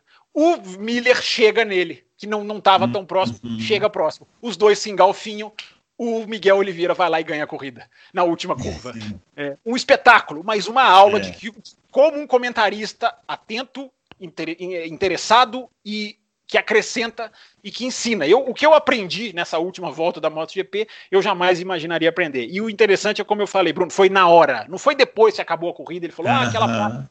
Na hora que a placa apareceu, ele falou assim, não deviam fazer isso. Não poderiam fazer isso. E duas curvas depois, o Paul Espargaró cai na isca, a equipe acabou atrapalhando o piloto. E uma é transmissão hora...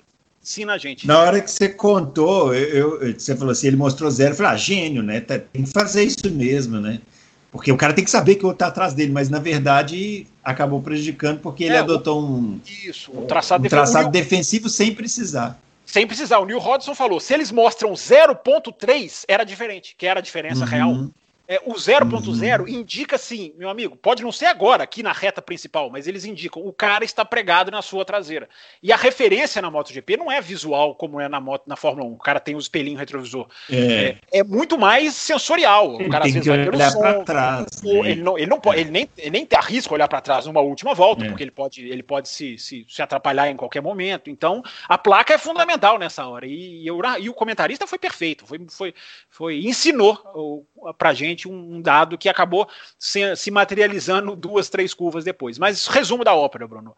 É, foi um show, foi uma delícia, foi um patrimônio essa última volta. E, e o Miguel Oliveira, que nunca tinha vencido, é, consegue vencer com uma equipe B da KTM, na casa da KTM. É um conto de fadas maravilhoso. É isso aí.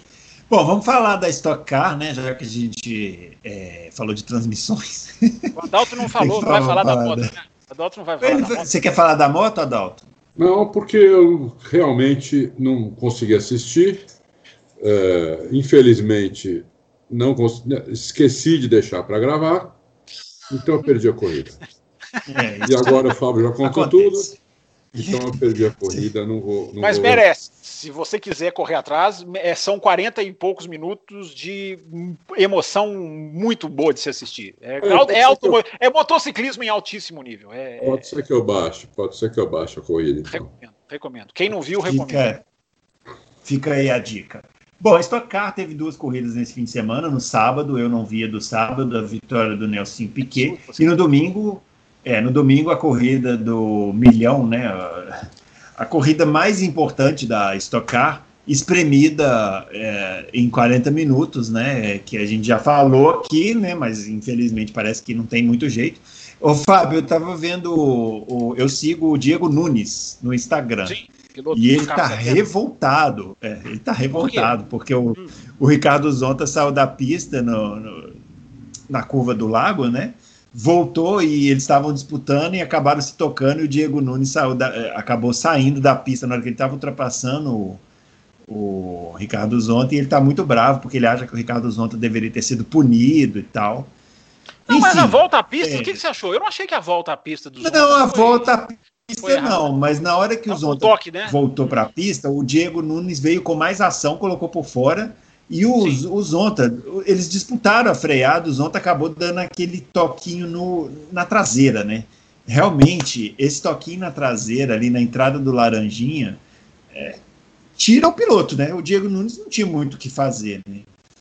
E mas eu, tá mas eu achei que foi muito de corrida. Você, você, achou que foi intencional? Eu achei que foi um toque. Não, Os caras estão brigando não, ali e aconteceu, é, raspou, aconteceu. É, não, não, foi, não foi intencional, não, mas eu entendo o Diego Nunes. Assim, eu, no lugar dele também estaria bravo, porque realmente ele tinha mais ação para ultrapassar, foi por fora. Na hora que ele fechou para fazer a curva, acabou tocando. É, é coisa de corrida. Eu você não mim, acho... você tiver, se você tivesse não. Direção, Bruno Pirro, Bruno Pirro, é, você, Bruno você puniria.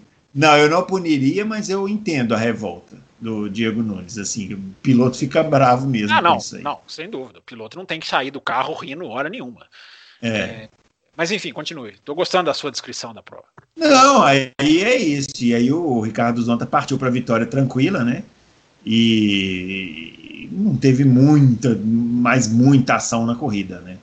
É, o, o, o, curioso, Bruno, assim, primeiro que aconteceu nesse final de semana algo que eu reclamo, que eu clamo, na verdade, reclamo não, clamo, é, que é separar corridas em dois dias diferentes, que eu acho sim, muito sim. mais valioso, muito mais interessante. Eu acho que se provou isso esse final de semana, muito melhor.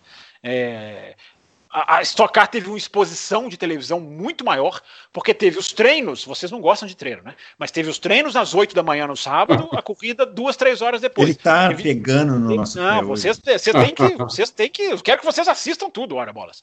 É, vocês, você teve de novo o treino. Estou falando isso tudo transmitido, gente, pelo Sport TV, tá?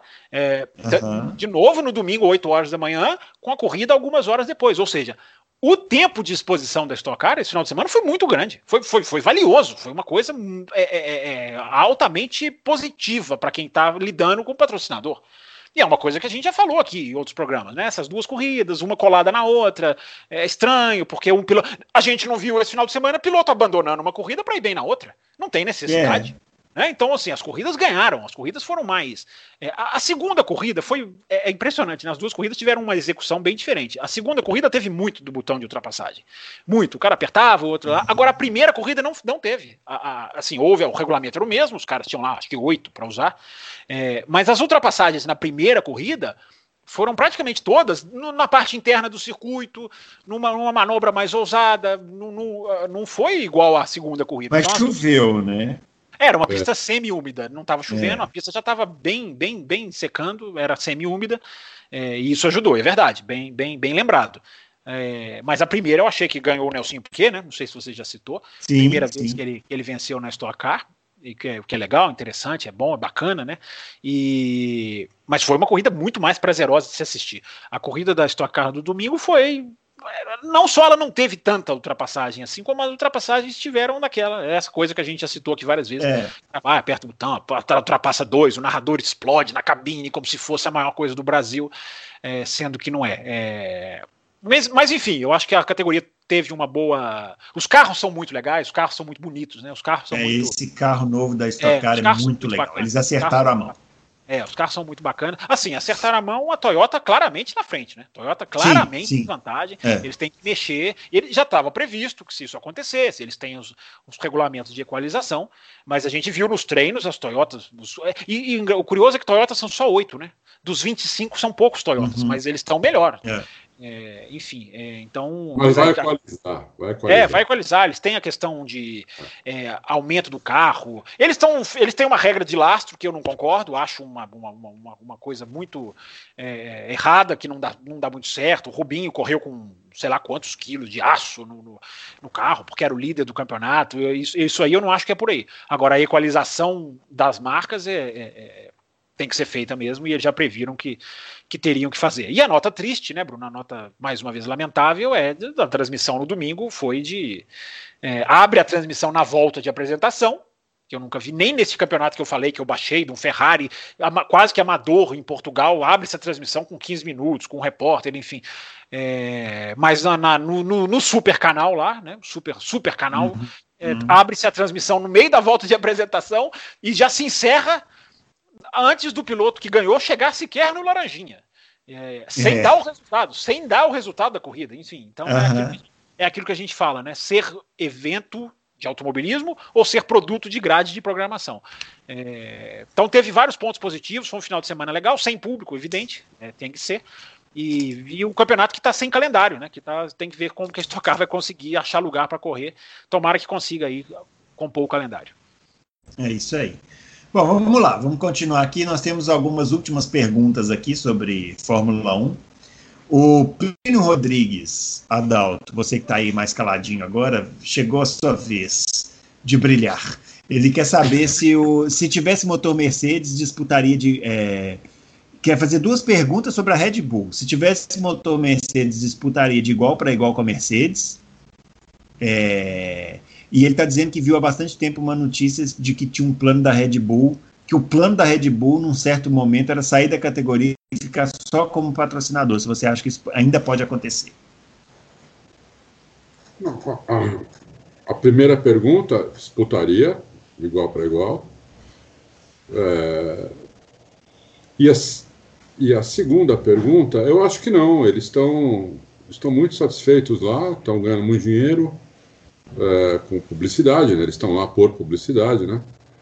E existe um estudo, assim, esse estudo é uns quatro anos atrás, mas eu acredito que ainda seja válido, que diz o seguinte: se você gasta o triplo para aparecer em mídia convencional uh, do que para aparecer na Fórmula 1.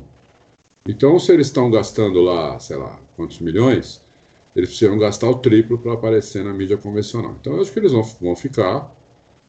Você vê que a, a Red Bull nunca ameaça que vai embora, nada. Acho que eles vão continuar lá até, sei lá, até encher o saco, entendeu? O cara tem duas equipes, quatro carros. Eles estão quietinhos agora porque eles querem fazer, o, fazer uma, uma AlphaTauri copiada da Red Bull, né? Então eles estão quietinhos nesse problema aí da, da Racing Point com a Mercedes. Uhum. É, mas acho que eles continuam assim. Agora, o problema não é o motor esse ano, hein? Porque a diferença do motor Mercedes e do motor Honda é, não é alta, é pouca diferença. A Honda melhorou muito, né? É, melhorou muito, entendeu? Então, assim, lógico, ainda tem 20 cavalos de diferença, mas 20 cavalos em mil e tanto é, é pouquíssima diferença, entendeu? Então, o problema é mais o carro mesmo e, e, tá melhorando, né? Você vê, o Verstappen é o segundo no campeonato, né? É, uhum. ele, ele põe o carro em segundo, entendeu? Ele tá perdendo o Hamilton, ele não tá perdendo a Mercedes, tá perdendo o Hamilton. Né? E se você pegar o companheiro de equipe dele, que vamos dizer, a Red Bull tem o segundo melhor carro do grid, o Albon está em sexto no campeonato. Então o piloto é. faz diferença, entendeu? Ele está na frente de uma Mercedes que todo mundo, todo mundo acha que é melhor, e o Albon, que está no segundo melhor carro, está só em sexto no campeonato. Então os pilotos ainda fazem muita diferença. Deixa Bom, eu só rapidinho lá. responder. Ah, só, ah, rapidinho, responder rapidinho, só uma pergunta um dele, que eu gosto sempre de responder o Plínio. O Plínio sempre merece também a resposta. Como, como essa pergunta ele não direcionou para ninguém, eu vou, eu vou, vou me intrometer. É, ah. Ele fala que se tivesse motor Mercedes disputaria de igual para igual. Não sei. É, porque é o seguinte, o, o Plínio para ser bem técnico na resposta, é, a gente não sabe se esse motor seria bem encaixado no carro da Red Bull, quanto a Red Bull teria que mudar de projeto, de distribuição de peso, e a Red Bull trabalha com o rake, né? A Mercedes trabalha com um carro traseira bem baixa. A Mercedes não. Será que encaixar. A Red Bull não. Será que encaixar um motor ali isso poderia mudar toda a filosofia de projeto do carro. Então, não sei, o, o Plínio. Mas a sua pergunta é boa, porque tem muita gente que acha que, ah, encaixa aquele motor naquele carro, vai dar certo. Não é um mais um igual a dois, não. É. é. O, a, a, Red Bull nunca foi Mercedes. Né? Corre em último. É. é. a Red Bull nunca foi Mercedes, né?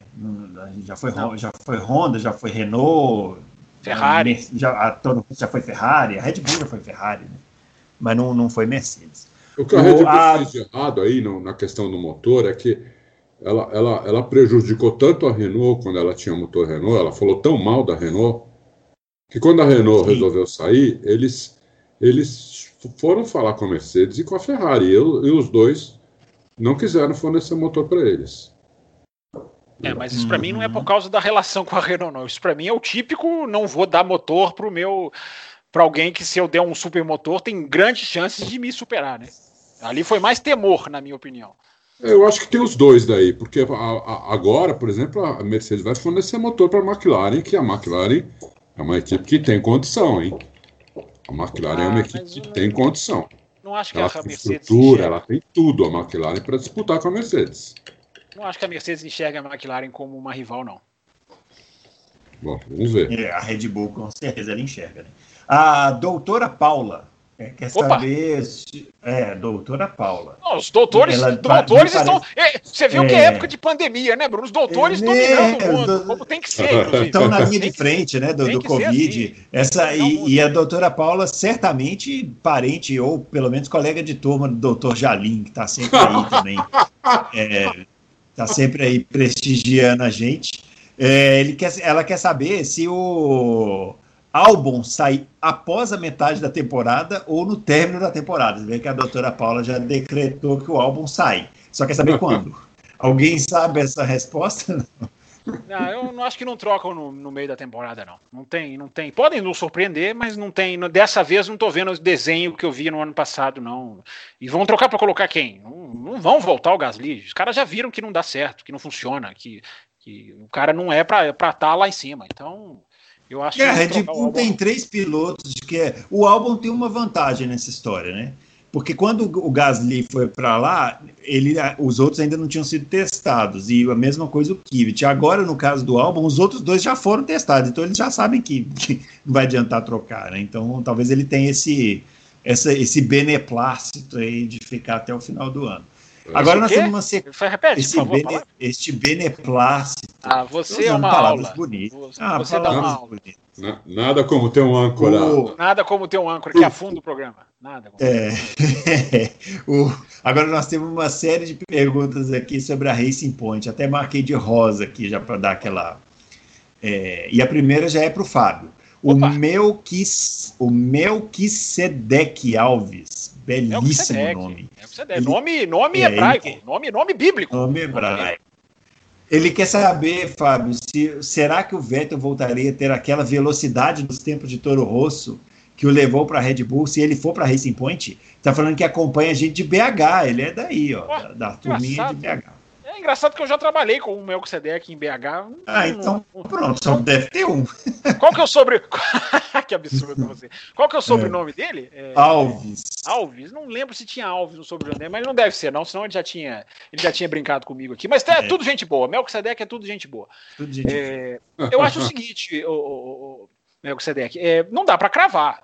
E você sabe que eu não sou desse estilo. Se você nos acompanha, sabe que eu não sou desse estilo de vai dar certo, vai dar errado. Eu olho para o futuro com um pouco mais de pé atrás do que esses meus dois colegas aqui, que sabem tudo que vai acontecer na semana que vem.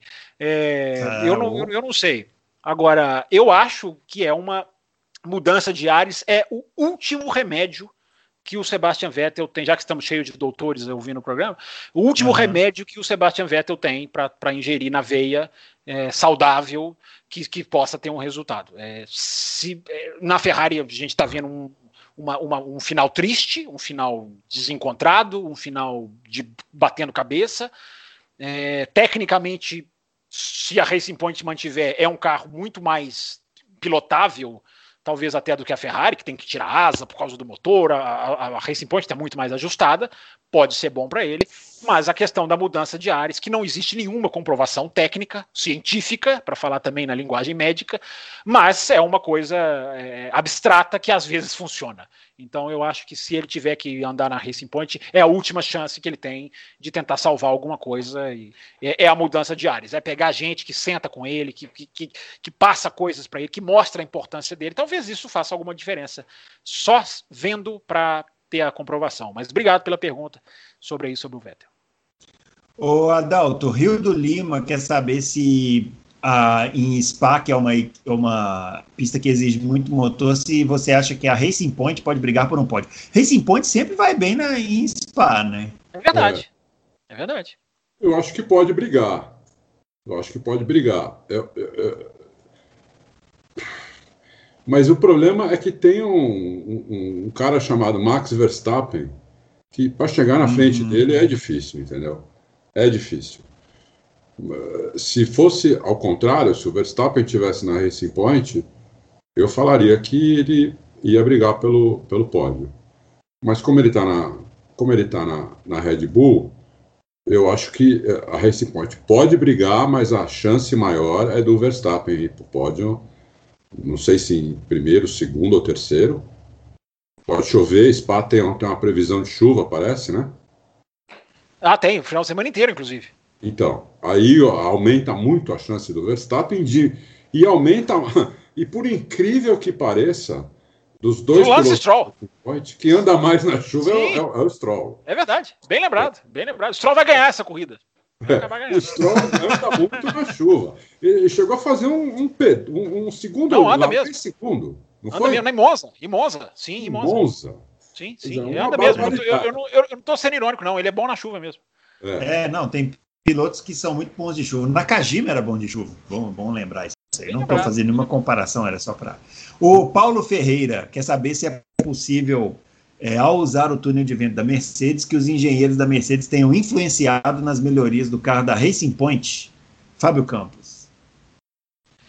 Olha, essa é aquela questão delicada que está sendo tratada nos tribunais, que está sendo levada para. que hoje teve notícia, né? Acho que já saiu no Auto Racing também, enfim, da, da, da Renault. sobre isso daqui a pouco.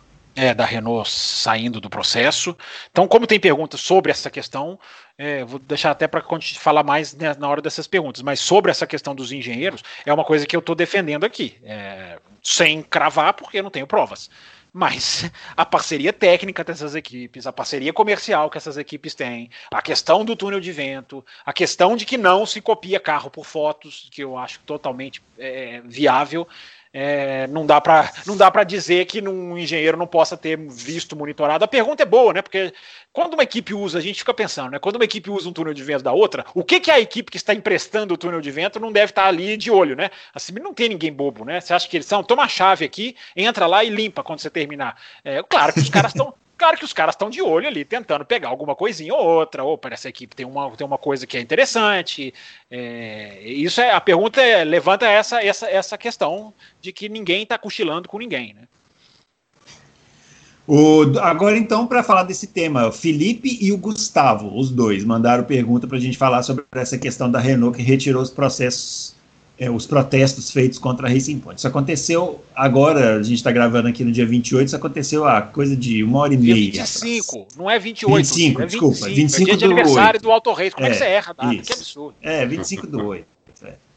Mas vamos lá, vamos, vamos, vamos falar desse tema então. Quer falar, quer começar aí, Adalto?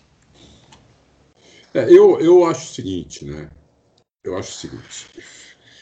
É, só dá para saber isso com certeza é, tendo provas.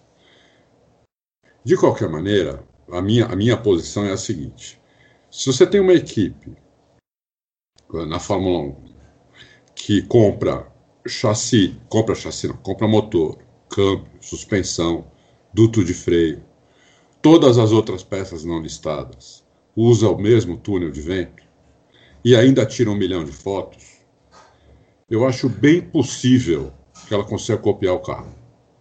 Bem provável até que ela consiga copiar o carro. Porque não é só por fotos, né? Nunca, quem, quem, quem saiu falando isso, nem sei quem foi, foi alguma equipe aí que saiu falando isso. Foi a Red Bull, não lembro quem foi. Não é só por fotos. Por fotos não dá, é lógico que não dá. Até porque tem uma pancada de partes do carro que você não vê, não vê por foto. Mas, repetindo, se você compra câmbio, motor, suspensão, duto de freio e mais 200 peças não listadas e ainda usa o túnel de vento, eu acho que é possível copiar. E você tem uma equipe técnica ali de altíssimo nível. Porque na Fórmula 1, você não tem, você não tem a equipe técnica de baixo nível, nem na, nem na Williams. Os caras que estão na Williams hoje, que fazem um carro que lá que chega em último, são engenheiros top. Eles saem de lá e vão para qualquer empresa ganhar uma fortuna. Entendeu? Então, é, são caras que, juntando tudo isso, eu acho que eles são capazes de copiar um carro. Talvez não 100%, 95%, 98%, né? mas eu acho que eles são capazes de copiar um carro. Mas isso também é, uma, é um achismo meu. Né? Eu, não, eu não sou engenheiro, então eu não tenho condição de cravar isso daí. Mas eu acho isso possível. Por que, que a Renault saiu fora? Porque eu, eu digo o seguinte: em automobilismo, começando no kart, indo até a Fórmula 1, e na Fórmula 1 é até, é até pior isso, é, todos, todo mundo pega o regulamento e vai ler o regulamento e olhar as vírgulas. Então tem as famosas áreas cinzentas, das coisas que o regulamento não fala, tem as coisas que o regulamento não deixa absolutamente claro. Então todo mundo deve ter algum problema no carro. Como a Renault, por exemplo, tinha no ano passado. Vocês lembram que a Racing Point entrou contra? E ganhou, inclusive. Vocês lembram disso? Sim, mas era o balanço de freio, né? Isso. Então, como é que ela descobriu isso, né? Ela falou que viu isso por imagem. Né? Que, lógico que não. Foi alguém lá da Renault que dedou, entendeu? Então, todo mundo ali, eu acho que talvez tenha, tenha problemas, entendeu? E sabe que tem, a, a, tem as costas curtas. Então, eu acho que a Renault saiu por causa disso. Entendeu? Porque ela deve ter alguma coisa ali que está em área cinzenta, ou que esteja fora, que não sei o que. Ela falou: é melhor eu ficar na minha aqui. Hoje, quem está, teoricamente, dentro do regulamento e se ferrou por causa disso é a Ferrari. Né? Que pegaram ao P, pegaram, devem ter destrinchado o carro inteiro, né? falaram só do motor, talvez tivesse mais coisa na Ferrari, que talvez estivesse fora também, e não falaram nada, porque ninguém protestou, entendeu? E hoje a Ferrari está andando lá, está andando no meio, no meio do segundo pelotão. A Ferrari nem lidera o segundo pelotão. Ela anda no meio do segundo pelotão. Então, é, é por aí. É, meu, meu, meu, sentimento em relação a isso é por aí. Sem cravar nada, porque não dá para cravar sem ter os documentos, sem ter os, os projetos, tudo, entendeu? A FIA tem, né? É, nós concordamos muito nessa questão da Renault. Eu acho que é, é, alguma coisa foi. E eles fazem isso até com questão comercial, Adalto. É, o Bernie Eccleston fazia muito isso, né? Tipo assim, não, ó, desiste do protesto, você vai ter uma vantagem ali, outra aqui, é, um contrato aqui, aquilo, aquele negócio do piloto que eu estava te ajudando, eu te ajudo. É, os caras fazem isso, né? Eles se entregam, eles desistem, e quem viu, até coloquei isso também no Twitter, quem viu a McLaren e a Renault em Silverstone, dizendo vamos até o final, é a ponta do iceberg, palavras do iceberg, palavras deles, não minhas. Uh, aí os caras desistem duas semanas depois. Evidentemente houve alguma jogada que, que a gente não sabe qual é. Eu só divirjo na questão da cópia. Eu acho que um carro de Fórmula 1 é uma coisa muito milimétrica para você pegar e, e, e, simplesmente conseguir copiar. Outras cabeças mais geniais já teriam feito isso. Eu acho que por mais que você adquira 200 peças de um carro, não é garantia de que você vai desenhar um chassi externo, a parte externa de aerodinâmica igual. É, e, a, e, é muito igual. É muito igual. E eu, eu tô com o Hobbs Medley, que entende muito mais disso do que eu. É, por foto não dá, porque você precisa não só copiar o desenho, você precisa. O carro de Fórmula 1 é uma peça absolutamente alinhada, sincronizada. Mas, por, mas é, você não, diverge você... que por foto só não dá.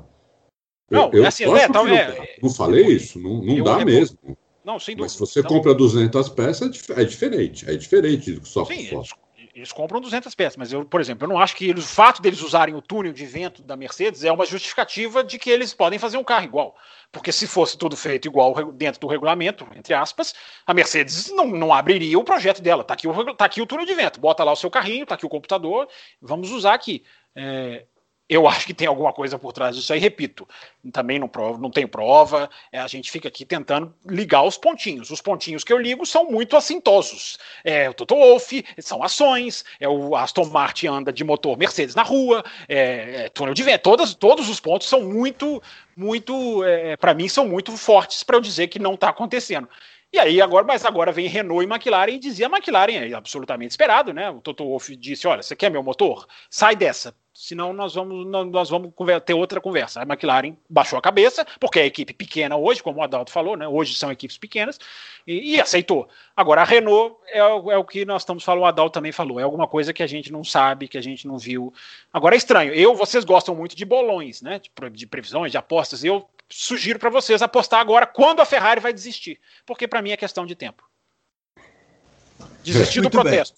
Ah, claro. tá. Não desistir da Fórmula 1, né? Que desistir não, da Fórmula não, 1 ela já desistir, promete há muitos anos. Não, desistir do protesto contra a Racing Point. Já já, já ela, ela também, ó, oh, é, estamos satisfeitos, vai tudo acabar em pizza.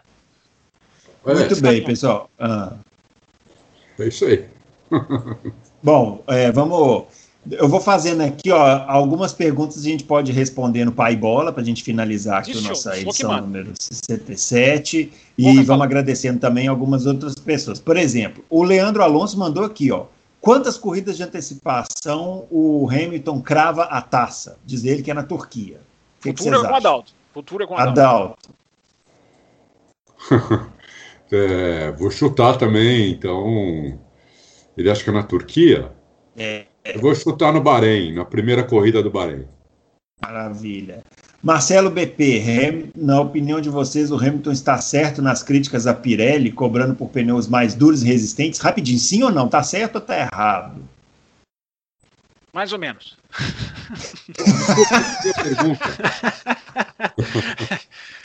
Tem que ser pai bola. Não, peraí, não, peraí, deixa eu falar aqui. Os senhores vê o âncora, olha o sofrimento do. Ele fala assim, pessoal, vamos fazer um pai bola rapidinho. Aí eu, eu faço a pergunta, um responde mais ou menos, o outro pede para repetir a pergunta que ele não entendeu.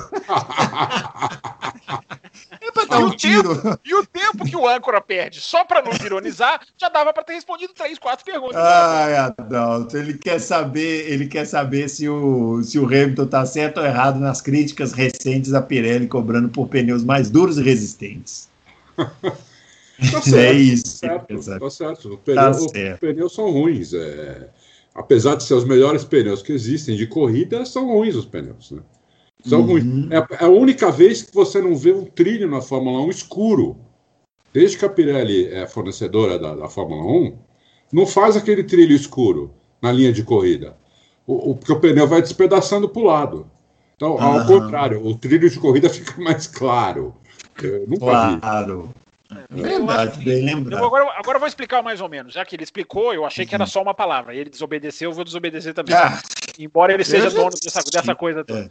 É, não, vai ser bem rapidinho. É, o pneu, hoje em dia, não tem como. O pneu tem que fazer parte da qualidade da corrida. É, o pneu não pode ser só faz um pneu e pronto. Ele, ele tem esse poder, e esse poder não pode ser desprezado. Quer dizer um pneu que se destrói? Não. Quer dizer um pneu que seja super duro? Não. Tem que chegar no meio termo. Não ser uma borracha de qualidade ruim, mas que acrescente a dúvida, a estratégia para a qualidade do espetáculo. Por isso, a resposta é mais ou menos. Entendi. Tá, tá muito bem explicado. Budiene Fonteles perguntando se pode haver alguma surpresa para o campeonato do ano que vem. A gente já falou sobre isso aqui, a gente pode responder essa pergunta mais especificamente quando acabar a temporada. Do é, o vem. Bruno Alves, é, do, do, ano que vem. O Bruno Alves, é, em caso de quebra de Hamilton o, e o Max Verstappen continuando andando na frente, pode animar a Red Bull e preocupar a Mercedes em relação aos pilotos? Não sei se é uma questão de ânimo, né? Ou, é a questão que o carro não anda. Aqui, ó, outra pergunta, essa dá para responder também rapidinho. Ó. Alex, é, quer saber? A pergunta é sobre a troca de motor que será realizada no ano que vem pela McLaren. É, esse congelamento dos carros em 2021 pode dificultar a adaptação do chassi ao motor Mercedes? Sim ou não, Fábio Campos e Adalto Silva? É, não, Teoricamente vai... não, porque que eles vão, vão, vão permitir essa adaptação né, uh, total. Para a McLaren. É. Uhum. Então, teoricamente, não. Fábio? Próxima pergunta? Não. ah, então tá. Davi Santos. Davi Santos, quem vai estar na volta por cima em 2021? Alonso ou Vettel? vai, Fábio. Já, essa você a volta por cima? Não sei. O é. que, que, que, ele chama de volta por cima, né? Não, não sei. não sei. É, não sei. O, Alonso não está por baixo. É impressionante como a percepção sobre o Alonso é super piloto, é. excelente, não falha nunca. Então quem está por baixo é o Vettel. É. Só que talvez ele não tenha carro para dar a volta, né? Quanto mais por cima. o Oswaldo Ferreira Filho. Do com, né, meu? Ah, não sei não, viu? Vocês estão apostando muito nesse Alonso aí. Eu quero, eu, eu não, quero esperar. Eu não, eu tô até ironizando. A imagem subiu. Eu já falei aqui no é, As pessoas é, acham Alonso, que não fazem diferença. Alonso, dois anos fazem. Dois anos Alonso, fora exato. Alonso é um grande piloto, espetacular, mas são 39 anos de idade, dois anos fora da Fórmula 1. Eu, para mim, o otimismo com o Alonso é muito grande. Quero esperar para ver. Tomara Agora, que eu queime a minha língua. O Ocon tem que melhorar. Tem que ah, melhorar. sim, sim. É. O Ocon já tá tomando Mas também ficou um ano Ricardo, fora. total. Como eu falei que ia acontecer, inclusive. É. Oswaldo Ferreira Filho, filho, que o Adalto falou que é ouvinte e leitor dos quatro costados, mandando mensagem para o Adalto de parabéns pelos 20 anos do Auto Racing. Falando para mim que eu tenho que parar de pegar no pé do álbum, não estou pegando no pé do isso, álbum, eu só escrevi lá, eu escrevi lá que eu acho que ele precisa melhorar, eu acho que todo mundo aqui concorda que ele precisa mesmo, e está dizendo para você, Fábio, que ele assistiu a transmissão do GP da Espanha ao vivo, sem narração nem comentários em casa, no sofá e na TV local, com direito ao som dos motores, troca de marchas, pneus na zebra e até os rádios. tá, só te contando. Oswaldo, é... legal, bacana, mas não precisa ser tão exagerado. Tão... É, é, acho uma boa narração. É, o, o, Brasil tem uma transmissão por rádio, você pode ouvir, tem lá um delay, mas enfim, a transmissão por rádio no Brasil tem muita gente que elogia. É, eu escuto toda vez que eu estou em Interlagos, e é uma transmissão que é interessante. É, é deve, deve, ser uma experiência legal, Oswaldo. Eu nunca tive essa experiência. Agora, não fica sempre assim. Né? Vai atrás da boa informação, mas, mas legal, legal a sua experiência. É. E agora, Dalto, último aqui para você, ó, Silvano Souza. É, quer saber o que aconteceria se a FIA proibisse toda e qualquer ajuda aos pilotos e a será que a hierarquia continuaria a mesma? Boa pergunta, né? Boa pergunta. É... O que, que, será que ele fala assim de, de toda e qualquer ajuda? Tipo, voltar câmbio na mão, em H, é, essas coisas? É muito amplo, né? O que, que, que, que, que é ajuda, né? Que ele fala. É. Isso, isso aí eh, difere ainda mais os, os bons pilotos dos pilotos dos pilotos sensacionais, entendeu? Então, o que ia acontecer é que os melhores pilotos iam mais para frente ainda. Ajuda, por exemplo, cara, em tirar, estão falando em a Red Bull pediu para banir rádio, é, tirar telemetria. Hoje não, nem, nem se pensa em voltar câmbio na mão, nada, não é? Imagina. É, é muito seria, arcaico, né? É, é, virou uma coisa arcaica. Eu adoro o câmbio na mão, né? Eu adoro. Hoje meu carro é automático, eu sinto uma falta do câmbio manual, assim, inacreditável, né? principalmente para fazer curva, para entrar em curva, reduzir, tá com o motor cheio, tudo. Mas é o motor, o, o, o, câmbio da Fórmula 1 é como se fosse um câmbio manual, só que duas palhetinhas, isso não, isso não volta mais. É. Acho que é isso que aconteceu. Os melhores pilotos iam mais para frente. Muito bem, senhores, é isso. Chegando ao final da nossa edição número 57 do Logos para Automobilismo, neste 67. dia especial. Não é 50, 67. É, ai, como é chato, é. Ele é o 67, informação, como bem lembrou. Informação. O que, é, o que, o que? Não, é porque eu falei 57, mas é 67. Nesse dia especial aí de 20 anos do Auto Racing, a gente volta na semana que vem. O que, que tem aí nesse fim de semana para a gente apreciar aí, em termos de corrida? Fórmula GP 1, da Bélgica. na Bélgica, as duas é. da Indy, corre as duas em Gateway. É, uh -huh. Enfim, a MotoGP agora dá uma folguinha de dois finais de semana, mas Fórmula 1 tem aí para a gente assistir. Agora a Fórmula 1, última sequência de três, né? Os finais de semana seguido começa agora. Uhum. Fórmula é 2. Isso então, pessoal. É, a turma toda, né? O combo Fórmula 1, né? É, Vai estar tá lá na pista. É isso aí, pessoal. É, chegamos ao final, então a gente volta na semana que vem com Não mais. Tem ninguém para agradecer? Você leu, você leu todo mundo? Li todas as perguntas. Parabéns. Vejam, meus senhores, parabéns. A minha dedicação parabéns. aqui, apesar dessa, apesar de ter que driblar aqui os, os comentaristas que às vezes falam mais do que o necessário, do que, não do que o necessário, mas do que o tempo permite, a gente fez todas as perguntas, não é? Mas é isso, vamos lá. A gente volta semana que vem então com mais loucos por automobilismo. Um grande abraço para todo mundo e até lá.